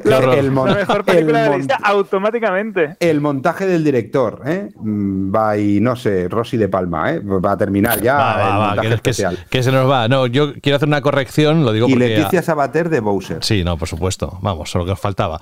Que digo que quiero hacer una corrección. con Rubén Mercado. Porque alguien lo, nos lo pondrá en algún comentario. No son dobladores, sino son actores, o actrices, de doblaje. Perdón por mi vocabulario. No, no, no, no sí, que, sí. Incurrimos todos en. Es como lo de la televisión y el televisor que algunas veces hemos mencionado aquí. Caemos siempre en ese error común. Vale, eh, creo que a Alberto le queda algo por decir porque ha entrado ahí como un cañón eh, Rubén comentando lo, de la peli. ¿Qué más del Nintendo Direct para acabar, Alberto? Pues mira, más allá historia del, Caballeros de la Antigua República, que, yo creo que, es uno de los anuncios que más ilusión me hace, pese a que lo he jugado en móviles, en Xbox, tenemos el remake, etcétera. Yo quiero destacar el Triangle Strategy porque es un juego que a mí me gustó muchísimo eh, cuando sacaron la demo, este título de juego de rol de estrategia, con ese estilo gráfico HD 2D, como el de Octopath eh, Traveler que a mí me sorprendió muchísimo, me divirtió un montón. Y ahora han comentado que en esta versión final, que sale el 4 de marzo, si no me equivoco, pues han corregido esos aspectos, esas cosillas que no estaban del todo bien en la demo, que se quejaba mucho la gente, del ritmo de los combates, de diálogos que eran un poco reiterativos y que te estropeaban un poco el ritmo del juego, algo del control. Y el tráiler me encantó, me parece que es un juego que tiene un, un alma, ¿no? Y un estilo y un diseño artístico muy particular y ya sabes, José, todo lo que sea mi guerras de entre naciones, estrategia, eh, cosas que me recuerden al Juego de Tronos o, a la fantasía heroica, me mola. Y ese juego me gustó mucho. este juego, Alberto, me parece precioso. Es muy bonito. Ya pasaba con Octopath Traveler, que era muy bonito pero es que este me encanta porque me, me recuerda a, claro, claro, Suicoden, a Vandal Hearts, a eh, Final Fantasy Tactics, todos esos juegos de rol por turnos que salieron en PlayStation 1 que mezclaban eh, polígonos con sprites y que me, toca ahí como el recuerdo de lo bien que lo pasé con esos juegos y veo estos juegos y es que me parece muy muy bonito. Me dan ganas de jugarlo solamente por, lo bonito. Por verlo, exacto. Luego a ver en lo jugable eh, si está a la altura porque esto es un género que, hay que hilar muy fino para que luego todo funcione muy bien y sea eh, desafiante pero a la vez eh, no demasiado difícil. Es muy difícil equilibrar todos los elementos pero si luego lo jugable también da la talla, eh, es un juego que, me atrae muchísimo. Esos cambios dicen que lo han aplicado a la demo, que ya hay disponible con una actualización. Mm, yo tengo ganas de probarla, pero hablando de demo, yo lo que me he descargado mientras estábamos en el programa y tengo muchas ganas de acabar para darle es Voice of Cards, el juego de cartas de Yoko Taro con Square Enix. Le tengo bastantes ganas simplemente para ver cómo se refleja el tipo de temas que trata Yokotaro en un juego de cartas, ¿no? Así que la demo la tenéis ahí. El juego creo que sale el 28 de octubre, si no recuerdo mal. Y para concluir por mi parte, aquí hoy he dado muchísimo, muchísimo, muchísimo la chapa con Disco Elysium, pero menos de lo que debería. Y el, el juego llega a Nintendo Switch el 12 de octubre. No sé cómo estará el port, pero, pero es un juego que a poco que os guste el rol y queráis una experiencia distinta a cualquier otro videojuego que hayáis jugado, mm, tenéis que jugarlo sí o sí. Sí, de los mejores juegos que he jugado yo los últimos años. Y luego yo comentar que, aunque se había mega filtrado desde hace meses, pero ya está a la venta el Castlevania Advance Collection, que, que me lo voy a comprar de cabeza hoy porque incluye los tres Castlevania de Game Boy Advance, que no se habían reeditado de ninguna manera, que de hecho son bastante difíciles de conseguir si los intentáis comprar por ahí en el mercado retro y que te los han metido aquí juntitos en un pack. Además incluye un cuarto juego, el Castlevania Drácula X de Super Nintendo y todo por 20 euros, que pensaba que a lo mejor se iban a columpiar un poquito más porque sacaron un recopilatorio de Castlevania clásicos de NES eh, hace, hace un par de años y costó 20 euros y dije yo, bueno, pues a lo mejor como son de Game Boy Advance eh, le hinchan un poco más el precio, pero creo que han estado muy bien con este precio de 20 euros estos juegos y que vamos que está disponible para Switch, PS4, One y PC y que, yo como fan de, esta saga pues me lo voy a me lo voy a pillar seguro. Pues ahí ponemos el punto y final en lo que ha sido este desmenuce del, Nintendo Direct, pero evidentemente nos dejamos cosas, no es la intención hacerlo aquí en Banda Radio, sino que lo completéis con la página web y también, ¿por qué no?, con los comentarios a, cada noticia, a ese resumen, a ver qué dice la comunidad de, de Vandal en los foros. Bueno, pues gracias a todos, eh, especialmente a Rubén, al que tenemos que decirle adiós. La agenda es lo que es, el Tetris que tiene montado es lo que es, así que te invitamos a que nos visites, a que estés con nosotros la próxima semana, a ver si anunciando algo que estamos trabajando internamente de forma intensa para, sacar novedades en, lo que es el, el programa. estamos preparando y a ver si la próxima semana o muy prontito nos cuentas algo, Rubén. Esperemos, esperemos que sí. Esas cositas que tenemos ahí entre manos, que alguna termine tomando forma y que podamos compartirla en breve con todos los oyentes, que es quien realmente importa. Así que la semana que viene intentaremos decir cosas y si no, pues intentaremos al menos estar aquí con, con todos vosotros. Venga, un abrazo, cuídate, Rubén. Otra para vosotros, chao. Y acabamos el bloque de noticias con esto. ¿Sabíais que The Initiative, el estudio de Microsoft que está a cargo de la nueva versión de Perfect Dark, apunta que el juego va a debutar en el año 2023 tanto en ordenadores como en Xbox Series X o S. Acabamos de saber, esta es la noticia, que no estarán solos desarrollando este título. En un comunicado han confirmado que los padres de Tomb Raider y Marvel's Avengers ni más ni menos que Crystal Dynamics, los ayudarán a dar forma a ese proyecto. Un juego que presentó ya su primer tráiler invitándonos a formar parte de un thriller con agentes secretos. Did you find the answers you were looking for? Agent Dark? Not yet. This is just the beginning.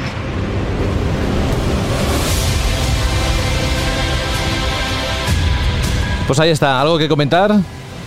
¿Queréis decir algo al respecto? Pues, mm, lo primero que, que anuncien esto ahora deja bastante clarito que el juego está en una etapa muy temprana de desarrollo, ¿no? Porque en plena producción eh, no metes un nuevo estudio a trabajar en el juego, ¿no? Pero aún así, yo creo que el tema de coger lo que parece ser uno de los estudios internos más tochos de Microsoft, ¿no? Y sumarle aparte uno de los estudios más tochos que hay en Norteamérica, yo creo que esto indica que este Perfect Dark tiene una ambición Mm, increíble. Sí, lo que pasa que a mí me ha sorprendido esta noticia, ¿no? Porque eh, Crystal Dynamics es un estudio que pertenece a Square Enix, entonces Square Enix coge a uno de sus estudios más importantes y lo pone a, apoyar eh, un desarrollo de, exclusivo de Xbox, es cuanto menos peculiar, ¿no? El, el movimiento,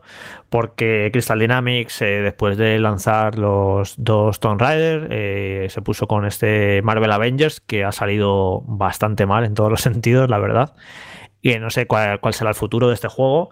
Y bueno, no eh, se supone que Crystal Dynamics es bastante grande, es un estudio bastante grande, y bueno, pues no sabemos un poco qué va a ser de su futuro, si quieren retomar Tomb Raider, porque la tercera entrega la hizo eh, Eidos Montreal, que para mí no salió demasiado bien.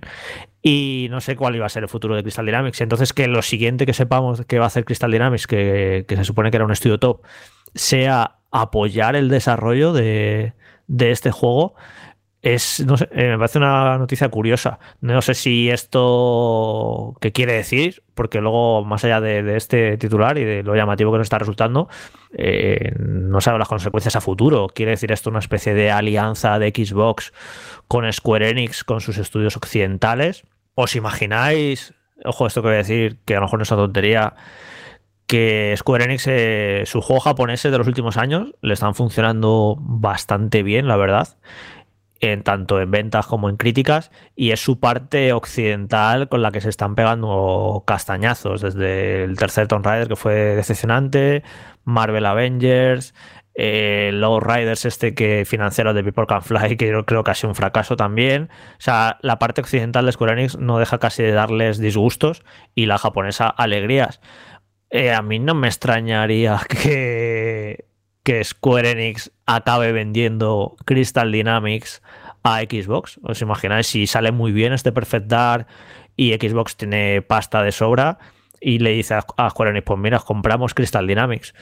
es una cosa que a mí no me enseñaría nada, ¿eh? que acabe ocurriendo. Por eso digo que, esta noticia, más allá de eso, de que, de que este estudio apoye el desarrollo de, Perfect Dark, puede, puede incluir otras claves de cara, de cara a futuro. O que Square Enix esté decidiendo deshacerse de todos sus estudios occidentales.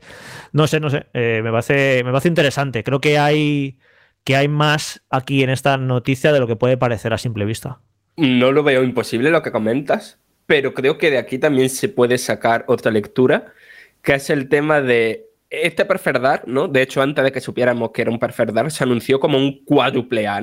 Y yo creo que nos dirigimos a una era en la que los títulos que son superproducciones, ¿no? Van a ser tan, tan, tan, tan superproducciones que a lo mejor esto de estudios enormes colaborando entre ellos para hacer un juego aún más enorme a lo mejor de aquí a unos años es la norma y no, y, no como el, lo noticiable, ¿no? Sí, pero es eso, Fran. Imagínate, yo qué sé, vamos a poner otros ejemplos. Imagínate que Sony dice que en el nuevo eh, el nuevo God of War, está eh, Capcom está apoyando con un estudio. es que es una cosa así, es muy raro, ¿no? Que, que una gran compañía ceda uno de sus estudios más importantes para apoyar el gran desarrollo de otra compañía. ¿Sabes cómo, ahora, cómo ha sido el acuerdo? Entonces, eh, Microsoft les paga un precio cerrado por estos servicios prestados, le, le pasan una factura como de autónomo de, por, el, por, el servicio, eh, se van a llevar un porcentaje de las ventas Square Enix de Perfect Dark. No sé, es un movimiento que no es habitual en la industria, que una gran compañía como es Square Enix o como podría ser en el caso de Electronic Arts o de Ubisoft o de 2K, estamos hablando de las grandes, que ceda a uno de sus estudios más talentosos para apoyar el desarrollo de otra compañía. Es por eso por lo que estoy dando tantas vueltas al tema, porque me parece que no es habitual y que, a lo mejor eh, esconde otras, otras claves. Claves que iremos siguiendo a través de la página web y del programa cuando las tengamos. Esto ha sido todo lo que ha dado de sí el bloque de noticias, pero sabéis, lo conocéis, que Banda al Radio, en esta edición número 5 de la novena temporada, no acaba aquí, viene otro plato fuerte, no toquéis el botón.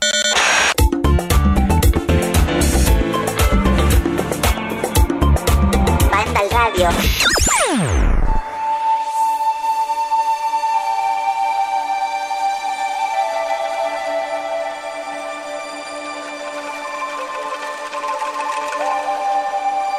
Ya solo la música invita a sentarse relajadamente en el sofá de casa o ahí donde quieras y disfrutar del juego, porque además el apartado visual le acompaña perfectamente. ¿Sabéis de qué juego estamos hablando? Básicamente porque lo hemos dicho y porque está en la descripción, pero sobre todo porque lleváis siguiéndole la pista desde hace algún tiempo. Tuvo un retraso, lo esperábamos en agosto, pero al final ha salido este 21 de septiembre, estoy hablando de Kina Bridge of Spirits, un videojuego de aventura y acción para PlayStation 5 y PC, que además tiene una historia épica, ahora nos lo va a contar Carlos Leiva, muy buenas, hola Carlos.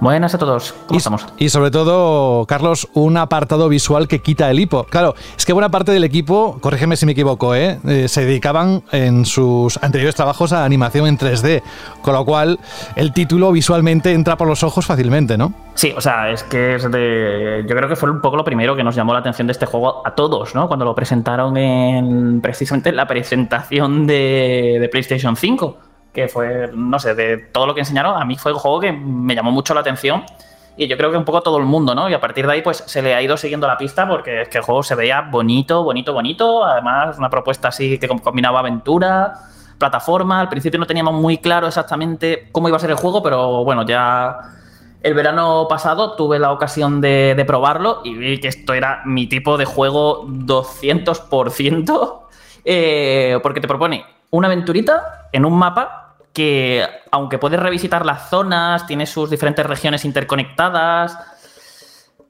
Bueno, más que interconectadas, hay un pueblo central y desde ahí vas a las diferentes regiones. Pero vamos, que puedes ir de un lado para otro sin pantallas de carga, por decirlo de algún modo. Y tiene un diseño bastante bueno. O sea, de hecho, esto es algo que me ha sorprendido, porque el diseño de niveles, eh, dentro de su linealidad, tiene zonas bastante abiertas, eh, tiene secretos por todos lados, a la que le, o sea, mm, te encuentras cualquier cosa hasta debajo de las piedras, literalmente. Mm, es una aventura muy bien construida, que sabe, se, nota que es, lo ha hecho un estudio muy pequeñito, de apenas 15 personas, que han sabido muy bien cuáles eran sus limitaciones, qué cosas podían hacer y qué cosas no. Y entonces se han centrado en las pocas que ellos querían hacer, pero puliendo las muchas que esto es algo que muchas veces hemos criticado en muchos juegos recientes, ¿no? Que se ponen a meter montones de sistemas, sistemas sobre otros sistemas, mecánicas, movimientos y tal. Y al final no acabas usando ni la mitad o entran en conflicto con otras y al final queda la experiencia de juego un poco diluida. Esta no, esto es, sabe muy bien lo que quiere hacer, sus combatitos, sus puzzles, sus plataformas, unas cuantas habilidades y movimientos para cada uno de estos tres apartados, los mezcla muy bien y te sale una aventura, como ya digo, estupenda, que, vamos, yo, yo la he disfrutado muchísimo. Si os gusta, por poner algunas comparaciones, si os gustan juegos como puede ser Zelda, Darksiders, el Star Fox Adventure y juegos de, este tipo, yo creo que, vamos, os lo vais a pasar genial con él. De hecho, Carlos, eh, cuando estaba leyendo el análisis y cuando estabas eh, pues, describiendo cómo hacía muchas cosas y, todas ellas las hacía muy bien y las mezclaba muy bien en su propuesta jugable, eh, me ha recordado mucho a esa época en la que teníamos juegos de aventuras, de plataformas, de acción. Eh, en la época de PlayStation 2, incluso si nos remontamos a la primera PlayStation con el auge de las 3D, Nintendo 64, etcétera, etcétera. Pero era de esos, juegos tan agradables que no pertenecían a lo mejor a ninguna saga en particular, a ningún estudio especialmente bollante, y de repente te conquistaban, te ganaban y tenían personalidad o algo que te atrapaba. ¿Has notado ese tipo de eh, experiencia, sensación cuando estás puestos con este, con este Kina? Yo creo que esto lo ha conseguido a través precisamente de todo lo que es su apartado audiovisual. Es decir, eh, donde el juego te acaba convenciendo es a los mandos. Pero yo creo que ese toquecito así especial que hace además que todo sea tan agradable y tal, es lo bonito que es. Es que es un juego, mm, no os hacéis una idea, es precioso. A nivel artístico está súper cuidado. Eh, los personajes son hiper expresivos. Y no sé, es un juego que mm, te transmite como cierta paz, pues, eh, cierta alegría, eh, no sé, eh, de coger el mando y estar pasándotelo bien. O sea, sin más las preocupaciones del mundo exterior ni nada. No, no, no, estás tú ahí con tu mando, metiéndote, explorando una montaña, disfrutando, saltando, resolviendo tus puzzles, enfrentándote a los enemigos. La verdad es que es un juego que, que ya te digo, pero todo esto lo consigue con el ambiente que tiene. O sea, a, los mandos es un juego súper bien diseñado, como ya he recalcado varias veces. Pero es que además le sumas a todo esto lo bonito que es, eh, la, atmósfera que, transmite, no sé. Es un juego que mm, me ha dado como. me ha transmitido muy buenas vibraciones. Y es algo que al final acaba afectando incluso a la, experiencia, porque hace que todo sea incluso más disfrutable, que se suele hablar mucho de que si lo gráfico importa más, menos y tal. Evidentemente, para mí la prioridad siempre va a ser el gameplay, pero es que si esto lo rebozas y lo aderezas con todo el trabajazo artístico que tiene este juego detrás, pues vamos, encantadísimo. Y Carlos, y de temas de, de historia, de guion, ¿qué tal? O sea, yo creo, creo, ¿eh? simplemente por, eh, por los trailers y tal, que supongo que profundiza o, trata, aunque sea un poquillo por encima, temas de naturaleza, de conservación medio ambiente y tal, ¿no? Que tiene ese mensaje, o eso me ha parecido a mí, ¿no? A ver, el juego va, trata de que eres una guía espiritual. Una, eres, Kina es una guía espiritual que es pues una chica que se dedica a ayudar a que los muertos, a que las almas de los muertos puedan llegar hasta el más allá. Y nada, empiezas eh, con un viaje hacia una montaña para intentar restaurar el equilibrio, eh, pues en una zona en la que ocurrió una gran catástrofe y en la que está todo como corrompido, está la propia naturaleza corrompida, están saliendo monstruos, eh, los espíritus no están consiguiendo dar el paso al más allá y se están volviendo algunos Mahara y los tienes que purificar. Y entonces tiene esta premisa que te da para jugar con varios temas, como bien dices, eh, precisamente el tema este ecológico. Es, importante el equilibrio, digamos, de la naturaleza, conservar, mantenerlo, no cargárnoslo y tal. Pero claro, al mismo tiempo también juega un poco con cosas como la vida y la muerte y cositas así un poquito más trascendentales. El problema para mí es que el guion a mí no me ha terminado de, de hacer tiling. Tiene unos mensajes buenos, tiene historias bonitas y sorprendentemente dramáticas, pero, por ejemplo, eh, lo que es el propio personaje de Kina casi no se desarrolla en todo el juego. Y o, lo hace de forma muy apresurada. Y al final te impactan más un par, dos o tres historias que te cuentan a lo, a lo largo del juego sobre unos personajes secundarios pero yo te digo, a nivel narrativo a mí es que no, no sé, no me ha terminado de. O sea, me esperaba, quizás me esperaba más, pero no sé, es una historia bonita. ya te digo, todo el mensaje que tiene y lo que te intenta contar es. Tiene algo, pero creo que se podría haber profundizado mucho más. Has hablado de comparaciones en lo que son mecánicas de juego, ¿no? De, vale, esto se parece un poquito a Zelda, Darksiders y tal. Pero, ¿qué cosa resaltarías tú que dijeras, esto es único de Kena, esto es algo que solo hace este juego o que solo, lo o que solo Kena lo hace así de bien. Realmente no te sabría decir porque ya te digo, todo lo hace muy bien, pero es un juego que si lo coges por sus diferentes apartados, siempre te vas a encontrar que todos esos apartados los has visto mucho mejor ejecutados en, en otros sitios. Pero si te tuviera que destacar algo, probablemente sería el combate porque me ha sorprendido, porque es un combate muy, muy, muy, muy simple, en el sentido de no os esperéis uno de hacer combos, movimientos especiales, nada. No, no, tienes un combo de golpes cuerpo a cuerpo flojo, otro fuerte, un arco, un par de habilidades que ya veréis porque las vas desbloqueando a lo largo de la historia. Eh, no es que sean nada spoiler, pero bueno, lo dejo ahí por si alguien quiere descubrirlas por, por sí mismo jugando. La esquiva y el bloqueo. Y con estas herramientas, con esto que parece tan poquito, te acaba creando unos combates chulísimos, muy divertidos, porque siempre te está metiendo criaturas, criaturas nuevas, con sus propias mecánicas únicas, que te obligan a prácticamente usar todo tu repertorio de movimientos. Vas a tener que usar el golpe fuerte para romper escudos, vas a tener que usar el arco para apuntar a puntos concretos de los enemigos y aturdirlos, vas a tener que pegar golpes eh, flojos para convear, luego en un árbol de habilidades vas desbloqueando como mejoras que también te van a permitir adaptarte, por ejemplo, a, a que puedas pegarle a varios enemigos a la vez.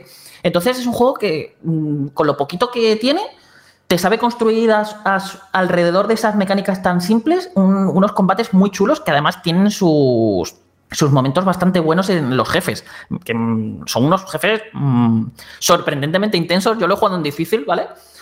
Y al principio parece el juego fácil, ah, mira, esto con estas mecánicas tan simples, pues aquí voy aporreando botones y, para nada. O sea, he tenido que esquivar bastante, he tenido que tener mucho cuidado de cuándo bloquear, que existe un movimiento también de la típica parada perfecta, de cuando, te van a cuando vas a recibir daño pones el escudo y haces un contraataque.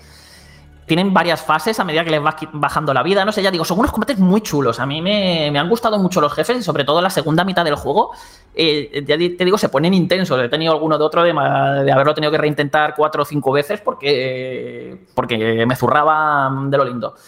De hecho, os lo recomiendo que lo juguéis así porque cuanto más sube el nivel de dificultad del juego, no solo quitan más los enemigos y aguantan más, sino que también eh, la inteligencia artificial se vuelve más agresiva y ganan algunos de ellos, ganan nuevos movimientos y patrones de ataque, que es algo que, me parece muy guay a la hora de ajustar dificultades. Y ya te digo, con esto además le suman a los Rot, que son unas criaturitas que te van acompañando. Eh, imagínate, unos Pikmin, ¿vale? Pues eh, a medida que vas explorando, vas consiguiendo más Rot. Cuanto más Rot te sigan, más nivel ganas y más habilidades puedes acceder en el árbol de talentos.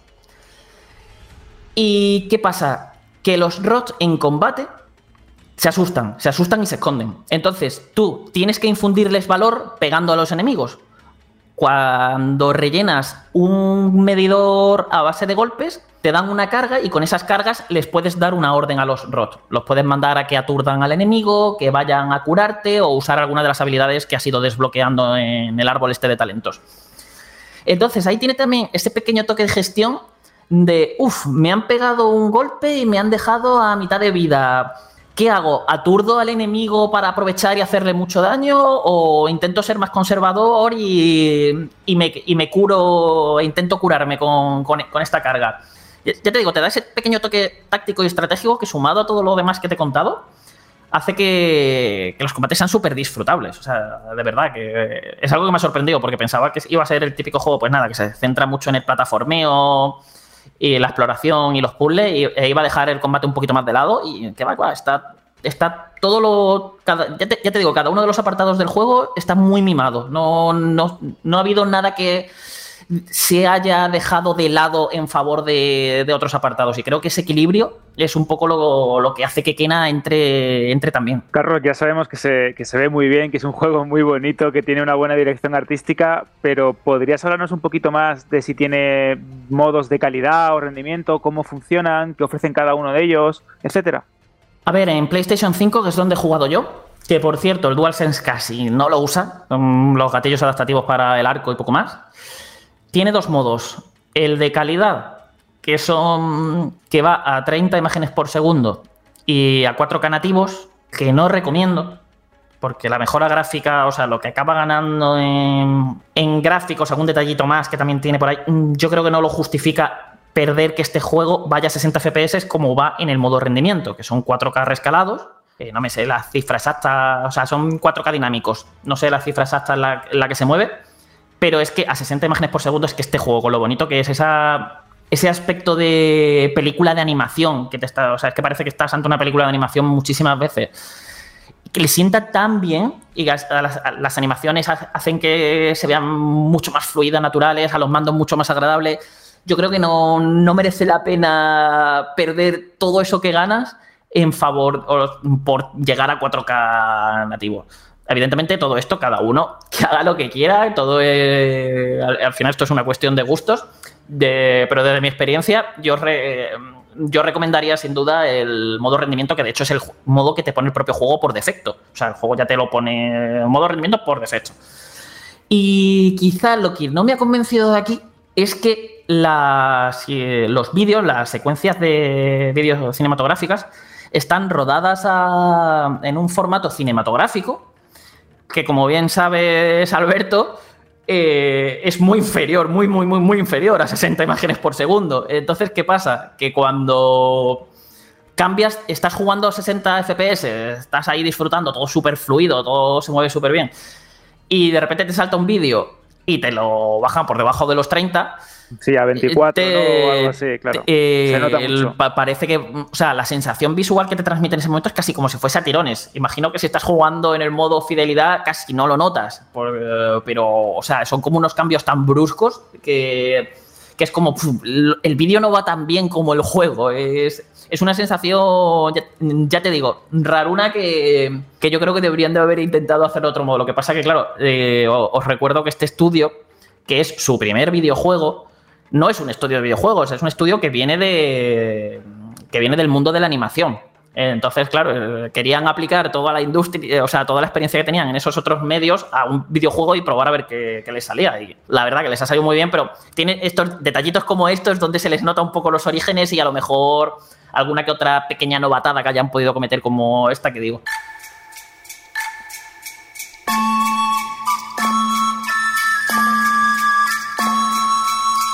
No solo a nivel de imagen, sino como estáis escuchando durante todo lo que está contando Carlos en este análisis que ya podéis encontrar en la página web de Vandal con una muy buena nota. El apartado sonoro es fantástico. Me decía Carlos hace un momento que le encanta la banda sonora. Esto que suena de fondo es simplemente un pequeño trozo, pero te acompaña, imagino, Carlos, durante toda la experiencia del juego. Así a modo de resumen, para ya acabar el análisis aquí en Vandal Radio, ¿qué quieres contarnos? Nada, que si os gusta lo que propone, lo que os he contado, mm, no lo dudéis. Ya os digo, no esperéis que encontraros un juego que revolucione la rueda ni que os vaya a cambiar la vida ni nada de eso, pero es un juego que las 8 o 10 horitas que dura la historia principal las vais, las vais a gozar. Oye, por cierto, antes de decirte adiós, ¿los Guardianes de la Galaxia te gustan? Sí, hombre. Eh, ya, ya sea aquí que el amigo Fran nos va a contar muchas cositas, ¿no? Exacto. Pues gracias, Carlos, por estar con nosotros. Carlos Leiva, como siempre. Eh, eh, eh, que yo no me voy, yo me quedo aquí a ver qué tiene que decir Fran de todo esto. Sí, sí, tú quédate escuchando, pero ahora quien tiene el protagonismo es Fran con este Guardians of the Galaxy en un juego que saldrá dentro de muy poquito. Guardianes de la Galaxia. Si habéis venido en pos de la verdad, regocijaos.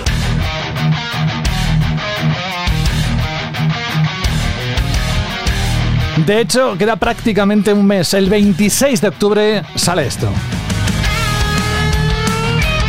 Y esta es la banda sonora, el tema del juego. Además, aparece en YouTube, podéis ver la grabación. Fran, ¿qué nos cuentas de estas impresiones de un juego que sabes que levanta pasiones? Primero por la franquicia, por lo que son los Guardianes de la Galaxia, y luego por el estudio que lo está desarrollando. Pues lo último que ha dicho Carlos sobre Kina, o Kena, o como queráis decirlo, esto de eh, si os gusta el género a tope, pero sin que os esperéis ninguna revolución, yo creo que cuando Guardianes de la Galaxia se estrene, vamos a decir lo mismo de él. Porque, o sea, yo lo que me he encontrado, o sea, he jugado como, creo que han sido una hora y media o dos horas eh, a la versión de PC a través de streaming. Y yo lo que me he encontrado es una aventura de acción de estas que que se disfrutan, que estás todo el rato en plan de, no sé, recorriendo escenarios, esperando el próximo gran combate, la próxima gran conversación, eh, la próxima gran decisión, que de esto hablaremos un poquito más adelante. yo iba como un poco con preocupación, ¿no? Porque yo ya creo que he dicho por aquí varias veces que ese tráiler del E3 luchando contra los cubos rosas y tal, no sé qué, eh, no me dejó precisamente buenas sensaciones, pero esta demo sí que me la ha dejado. A ver, ya he dicho que el género del juego es la aventura de acción, ¿no? Es un juego que te mezcla mm, muchísima narrativa, un juego muy, muy centrado en la narrativa, con un desarrollo lineal que, nos, que llevará a los guardianes a través de, de varios planetas, ¿no? La sección que yo jugué, que estaba puesta en el capítulo 5, lo que contaba era pues que los guardianes tenían que pagar una deuda que había, o sea, una deuda, una multa que había causado problemilla entre ellos, ¿no? Y entonces pues iban a, a una base de la corporación Nova y allí pues se encontraban con que no había nadie y algo raro pasaba, ¿no? Eh, lo importante de aquí es, aunque yo no lo pude disfrutar, es el contexto que venía por detrás, que esto no va a ser una historia de orígenes de los guardianes, ¿no? Como se suele hacer en los juegos. Aquí los guardianes ya llevan un añito funcionando, todavía se están un poco eh, viendo cómo, cómo trabajan mucho, todavía hay discusiones entre ellos, tal y cual, pero que ya están en activo, ¿no? Cuando nosotros cogemos el mando. La cosa es que eso es importante porque la historia tiene mucho peso de emocional, mucho peso de los problemas del pasado de los personajes, de sus emociones y de cómo lidia esta pequeña familia de mercenarios entre ellos. Y eso se hace a través de dos maneras. Por un lado, en la Milano, que es la nave de, de los guardianes, ¿no? De que los capítulos se, estructuran, o no ha parecido que se van a estructurar así. Cada capítulo es un viaje a un planeta, ¿no? A una misión, pero entre capítulo y capítulo hay una sección en la que estamos, pues eso, recorriendo la nave con libertad. Y ahí el juego parece más una aventura conversacional, ¿no? Donde pues vamos explorando. Vamos explorando la nave, la nave vamos charlando con los personajes, eh, vamos eligiendo entre acciones de, de diálogo y también podemos en los camarotes de cada uno eh, coger eh, objetos que hemos encontrado antes en otras misiones y ahí eh, se inician como conversaciones súper profundas, súper dramáticas que nos han sorprendido porque no nos esperábamos este tono ni un poco en este juego.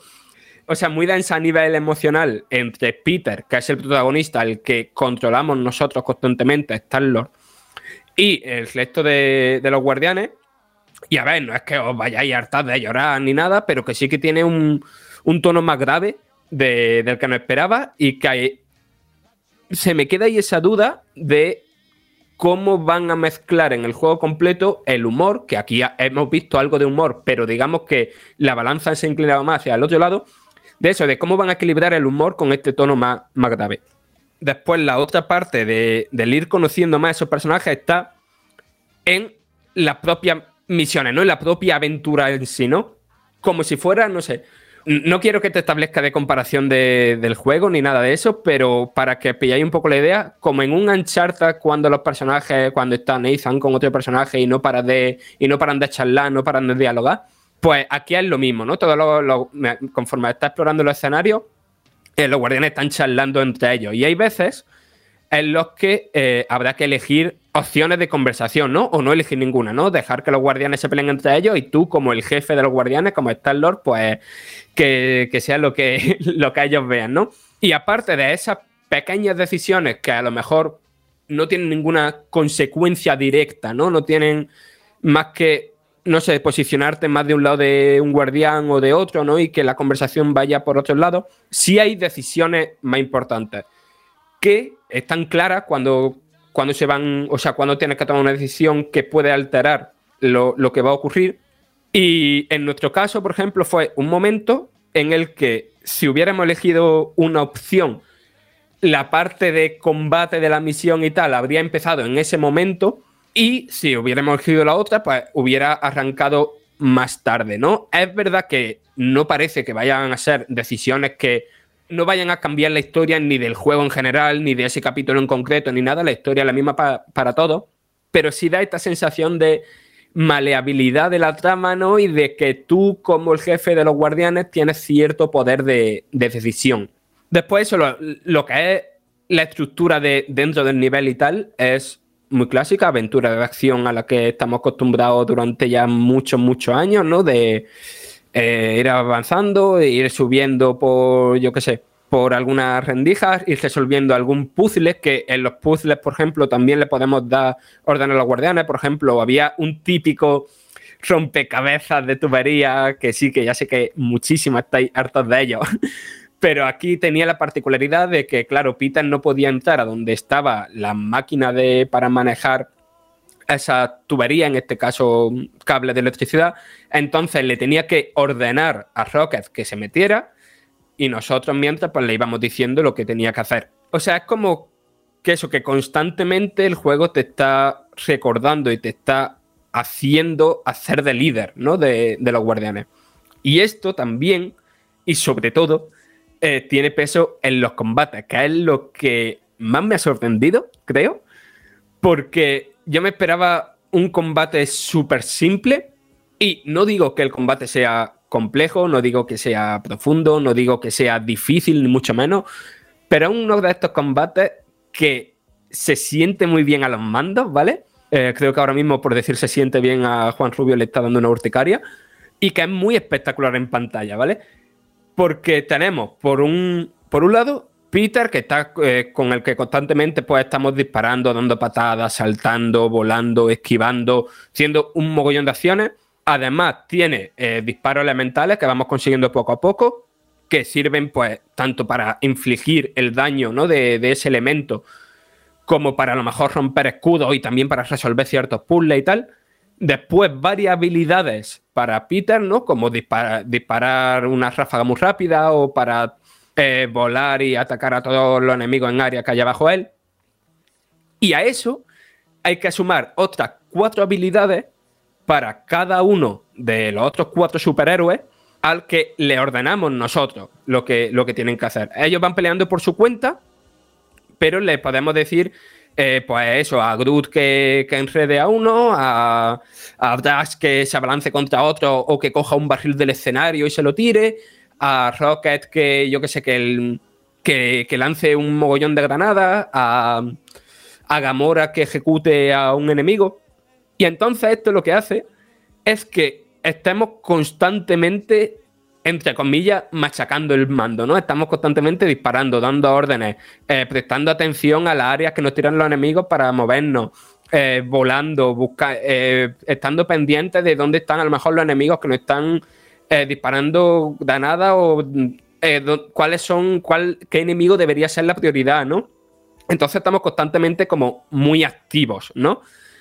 Y a eso hay que sumar, por un lado, el sistema de momentum, ¿no? Que digamos que no es un medidor de combo clásico, ¿no? En el sentido de que aquí no te van a decir, ay, pues SS, ¿no? Como en el bayoneta. Pero sí que te. Bueno, el bayoneta sería platino, me, he liado. Eso sería el Devil May Cry.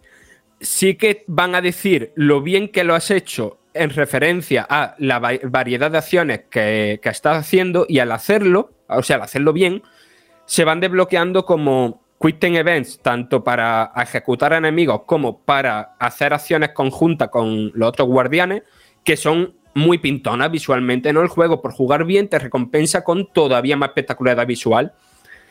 Y después, por lo que digo, que es muy fácil, es que si alguien alguna vez eh, se le atasca el combate, ¿no? O, o te juegas una dificultad muy alta y ahí sí entiendo que se te puede atascar más. Hay un sistema como de motivación que me ha parecido muy curioso, que es, eso se va cargando poco a poco con, con cada combate y lo tenemos un recurso que lo podemos usar cuando queramos. Cuando lo usamos, los cuatro guardianes se reúnen frente a Star-Lord y lo que tenemos que hacer es como soltarle un discurso motivacional, ¿no? Eligiendo entre un par de opciones.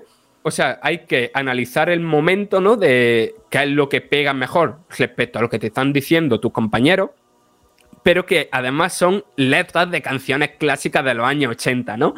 Entonces, eh, al hacerlo, lo hagamos bien o mal, Peter se potencia, pero si lo hacemos bien, si decimos lo que los otros guardianes quieren escuchar, pues todos se vuelven loquísimos. Vaya, en plan de las habilidades no tienen tiempo de recarga, hacen más daño, o sea, es como vas como Pedro por tu casa cargándote a todo.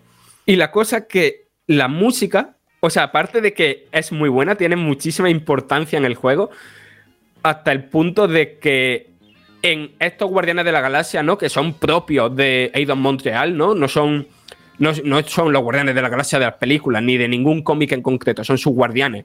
Pues en este universo de ellos, el nombre de Star-Lord viene de una banda de rock que había eh, en la Tierra cuando Peter era joven, ¿no? Y han compuesto un disco entero de hard rock con su balada y su todo, ¿no? De habitual simplemente para la banda sonora de este juego, que además tiene canciones, pues lo que podemos esperar de los 80, ¿no?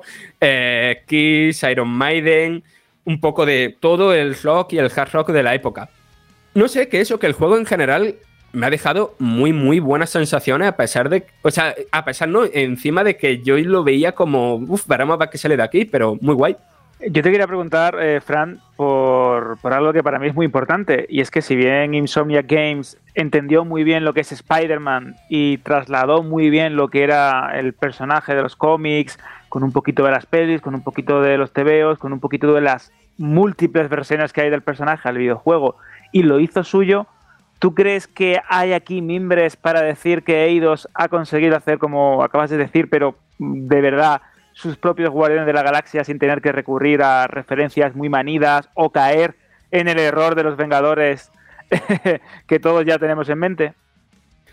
A ver, yo creo que para decirlo eso habrá que experimentar el juego desde el principio, pero yo creo que la intención de hacer eso sí se ve aquí en esta demo que yo jugué claramente.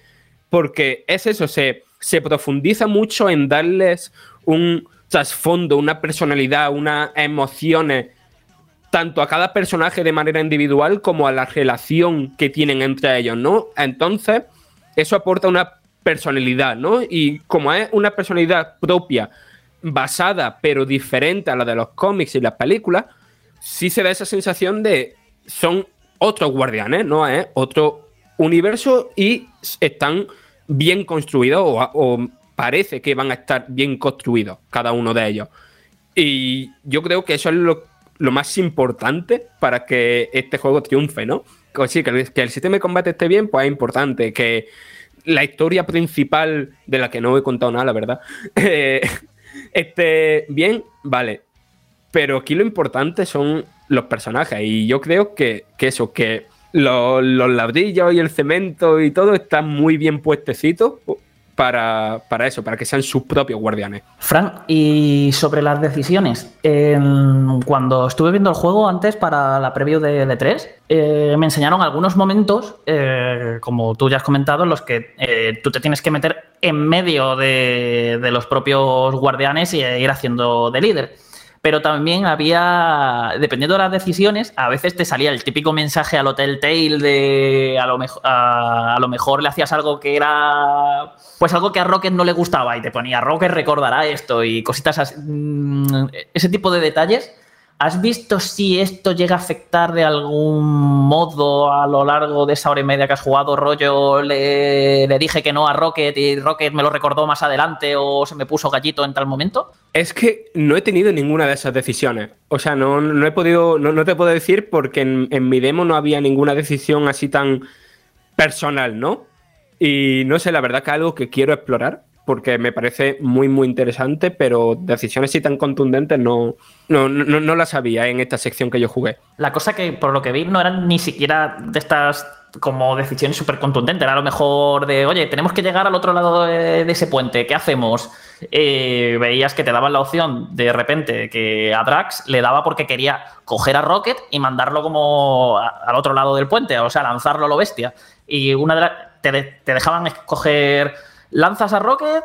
Eh, o sea, ¿animas a Drax a que lance a Rocket o le dices que pare y busquéis otro camino? Si lo animabas, eh, el guantazo que se llevaba Rocket era enorme. Entonces, o sea, parecía que eran como más decisiones pequeñitas que eran las que iban a ir moldeando esto, pero no sé si al final se queda en.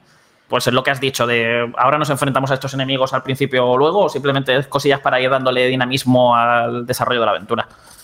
Es que me da la sensación de que la decisión que, se tomó, ¿no? Antes de que yo pude empezar mi partida fue algo que retó a Rocket, ¿no? Porque durante toda mi partida, Rocket y Star-Lord estaban como discutiendo todo el rato, ¿no? Había como.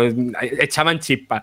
Y de hecho había un momento en el que tenía que indicar a Rocket que abriera una puerta, ¿no? Que hackeara una puerta. Y se lo dice y te dice que no. Entonces, tú ahí tenías la opción de insistirle o de, o de decirle a, mm, a oye, dile a Roque que abra la puerta y que, y que te. O, decírselo a Gamora o decírselo a Groot, ¿no? Y entonces ellos te respondían que no, que tenía que, que hablar con Rocket, tal, no sé qué. Entonces, aunque no he tenido ninguna decisión de estas súper contundente, sí que tiene, hay una contundencia en la relación entre los personajes que me ha gustado mucho. Entonces, ¿tú crees que consigue esa sensación de sentirte como el autoproclamado líder de una familia disfuncional, que era como. Sí, total, total, total. Es que era como lo que más me insistieron de, cuando estuve entrevistando a sus principales responsables, era como: este era nuestro objetivo principal con este juego, que tú seas el líder de una familia disfuncional y por eso tú solo vas a ser Star-Lord. Sí, o sea, no sé hasta qué punto un líder con capacidad de decisión, eso habrá que verlo cuando hagamos el análisis, pero sí como. Pero la parte de líder de una familia disfuncional, 100%. Aprovechando lo que antes comentabas, Fran, sobre la banda sonora, eh, por la banda. ¿Cómo se llamaba? Star-Lord. Star-Lord, ¿no? pues este es el tema Space Riders with No Names, que es, aparecía en el tráiler y demás. Si te parece, si no te ha quedado nada más, les invitamos a todos los oyentes a que puedan echar un vistazo a tu avance dentro de la página web de Vandal. Y lo que quieras decir, ya para rematar este juego muy esperado de Guardianes de la Galaxia. Pues nada, que si os haya contado, si os ha llamado la atención lo que os he contado yo creo que estaréis un poco como yo, ¿no? Que tengo tantas ganas de ver que cómo sale esto al final dentro de un mes, como, como eso, como cualquier fan de, de la aventura de acción y de los personajes de Marvel, porque tiene muy buena pinta esto.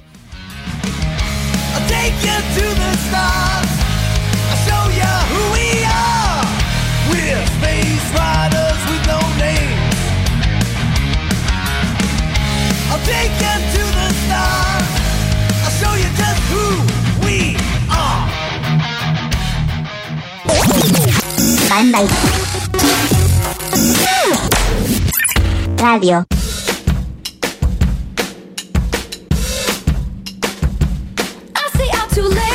Últimos minutos, ya sabéis por la sintonía, lo que viene ahora. Eh, vamos con la Chirly pregunta, pero especialmente con las Chirly respuestas. Para poder hacerlo y, y poneros en contexto, lo primero es recordar, Alberto, que preguntaste la semana pasada.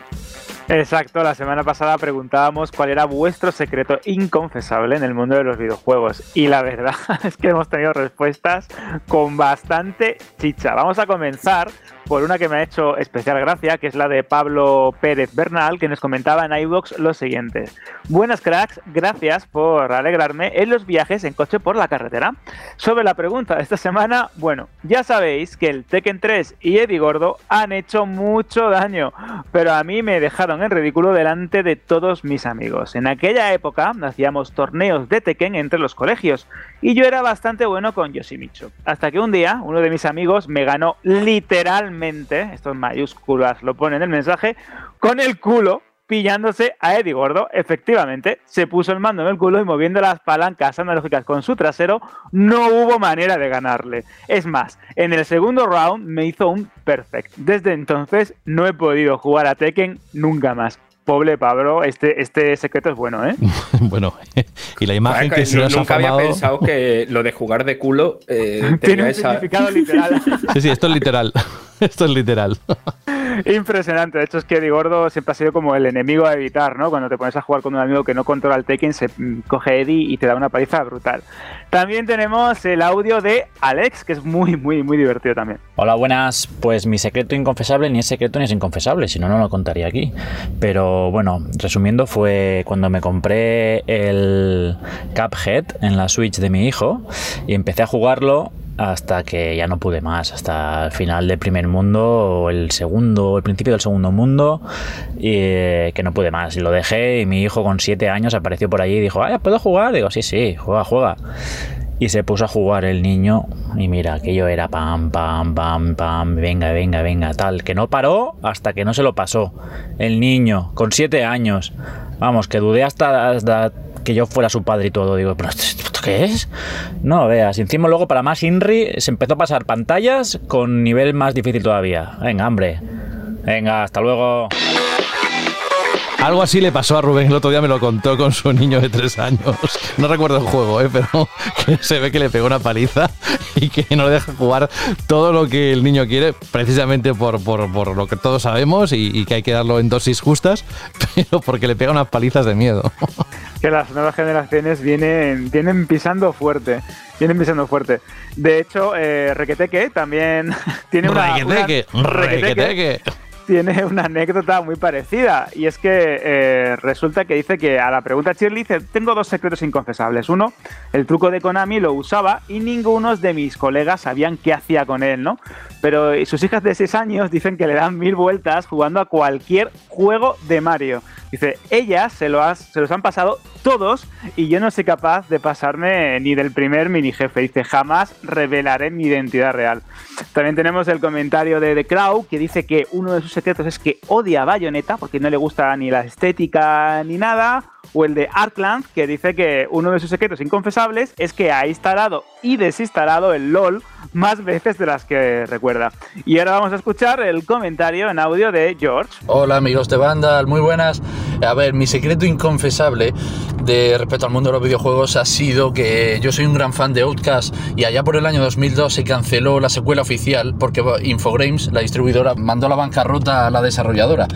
Y bueno, se canceló la secuela y yo como gran fan, un cariño especial que le tenía al juego, pues llegué a llorar, literalmente lloré.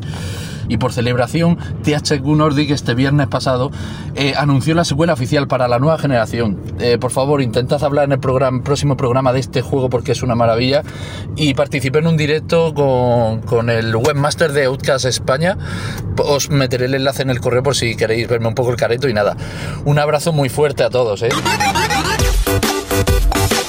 Pues sí, te hemos podido ver, te saludamos George, gracias por ese enlace y del juego, no sé si hoy tendremos tiempo, mm, supongo que no, en la página web de todas formas y si no en algún momento que haya algún tipo de noticia al respecto. Exacto, de hecho es uno de los juegos más influyentes en su momento por ese mundo abierto, tan, bueno, ese, ese, mundo tridimensional tan ambicioso, técnicamente era una locura y este juego por lo menos es este teaser, ¿no? Que se ve una... me recuerda mucho a Avatar, creo que puede estar bastante guay. Después también tenemos el comentario en iBox de Ángel29 que dice que su secreto eh, inconfesable es que Sekiro le venció, no es capaz de terminárselo y, aunque nunca ha llegado a mentir en eso de me he pasado Sekiro, me he pasado el juego de, de From Software, dice que es verdad que llegó a cogerle tal manía que no quería ni hablar de él, nunca entendé su gameplay, etcétera, etcétera. Tenéis el comentario al completo en iBox, es bastante curioso porque le contesta otro amigo también de, de la comunidad de Banda Radio diciéndole lo mismo, dice no he tenido valor de, de terminármelo, casi lo tiro por la ventana. Y vamos a escuchar también el audio de Oli. Buenos días chicos y chicas de Vandal, aquí Oliver una vez más. Pues el secreto mejor guardado que tengo, a pesar de haber dicho que me lo he pasado mil veces y realmente nunca lo he llegado a hacer, ha sido Silent Hill 1. Ya que siempre me ha dado mucho miedo, me ha dado mucho respeto y psicológicamente es imposible pasar el juego. Pero bueno. Un abrazo a todos, pasarlo bien, me alegro de vuestro regreso y sobre todo, guardarme el secreto. Un abrazo. Nada, nada. Queda con nosotros, nadie más se va a enterar, no te preocupes. Nadie, tranquilo Oli, que esto entre nosotros no, no, no, no vamos, boca cerrada, boca cerrada.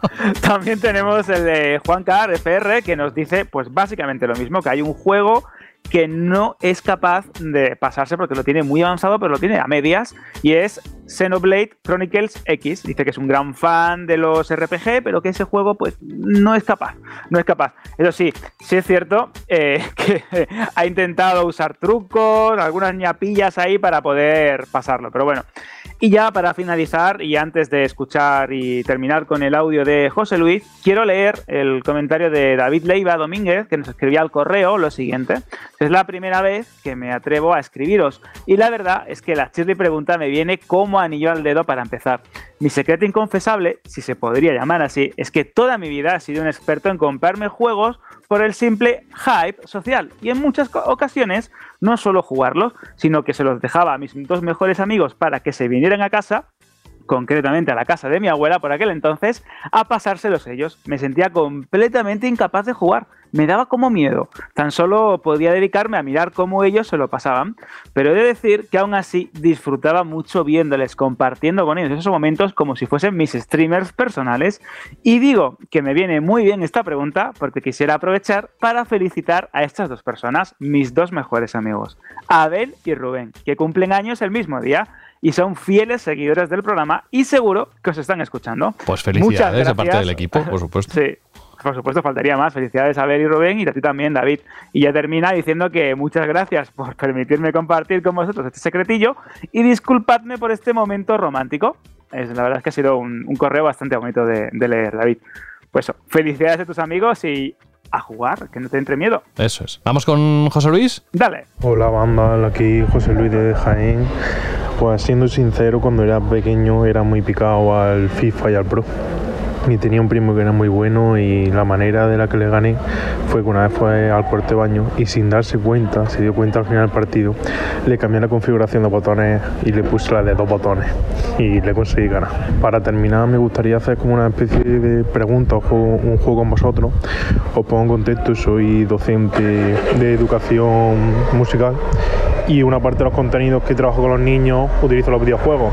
Entonces lo que os quiero preguntar qué ideas o, o de qué manera creéis vosotros que utilizo los videojuegos para enseñar música. Si veo que tienen sitio y interesa, prometo que en el próximo podcast mando os respondo. Un saludo. Ojo, eh, el reto, eh. ¿Cómo utiliza José Luis los videojuegos para enseñar música, ha dicho? Pues es muy interesante. De hecho, esto de la gamificación y de las nuevas tecnologías en el aula cada vez es más habitual y es verdad que hay muchos medios y muchos em, sistemas y formas de hacer pues, más atractivo el, el aprender y los videojuegos es una de ellas. Esto puede, esto puede dar para, para, un debate, ¿verdad, José? Pero tú cómo crees que lo utiliza José Luis? Que cómo, pues no lo sé. ¿Qué pone? Creo que, ¿Just Dance en, en la tele de, de, clase y se ponen todos a bailar o...? Eh, no lo sé, a lo mejor eh, puede utilizar pues mm, juegos que tengan música sinfónica para explicarle determinadas cosas. Hay juegos musicales, Big Ribbon, eh, Para Raper, exactamente, hay muchos. Pero a ver, puede ser curioso. A mí me gustaría saber cómo, cómo los aplica, la verdad. ¿Cómo te lo imaginas tú, Jorge? No, ya te digo que hay un montón de juegos que exploran la música de diferentes aspectos. Yo sí lo veo, que, puede ser súper interesante. ¿no? no sé qué hace exactamente, pero sí sé que hay juegos que integran dentro de su mecánica. Si no hablo de jazz dance, hablo de aventuras incluso, ¿sabes? O sea que, sí que, sé, que puede ser muy interesante. es que los videojuegos realmente eh, se pueden aplicar para enseñar cualquier tipo de conocimiento, la verdad, a estas alturas. Anda que no hay juegos ya no solo educativos, sino que fuera de los juegos hechos expresamente para eso, eh, hay de todo, ¿no? Es como en una clase de historia, pues le pones el modo Discovery de los Assassin's Creed y es una auténtica pasada. Así que sí, sí, se puede enseñar prácticamente de todo con los videojuegos hoy en día. Que nos lo cuente, José Luis, en el próximo programa. Mándanos un audio y te escuchamos cortito. ¿eh?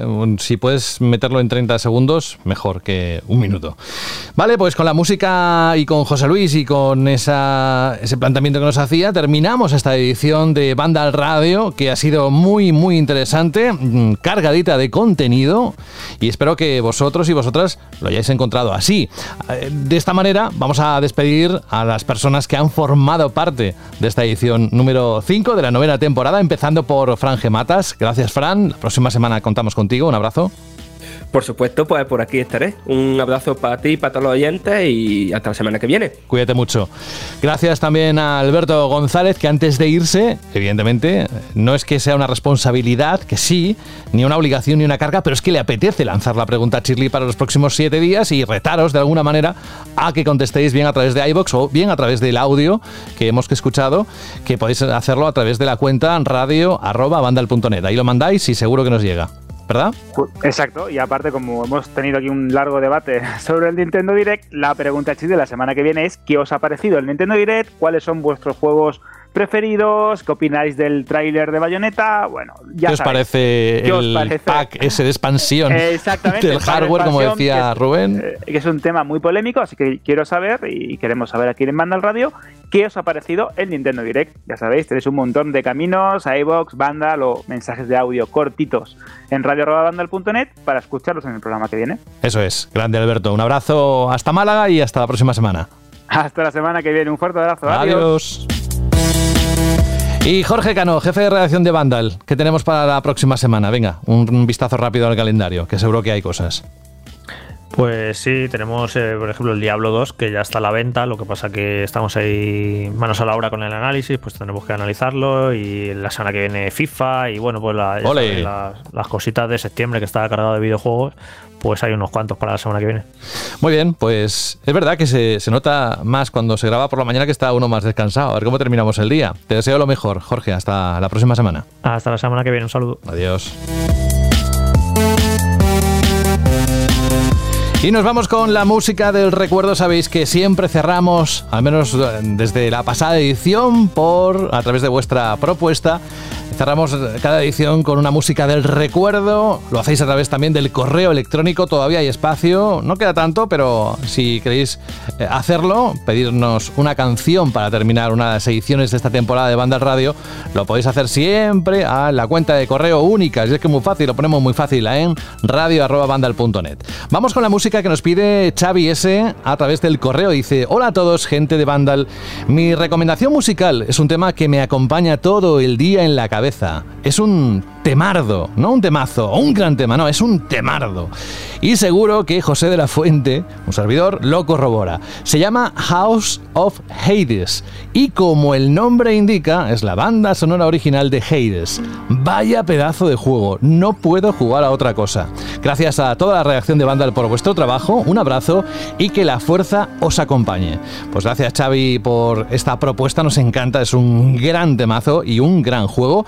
Sabéis que Hades es un, o es un juego de rol de acción tipo roguelike, desarrollado y publicado por Supergiant Games.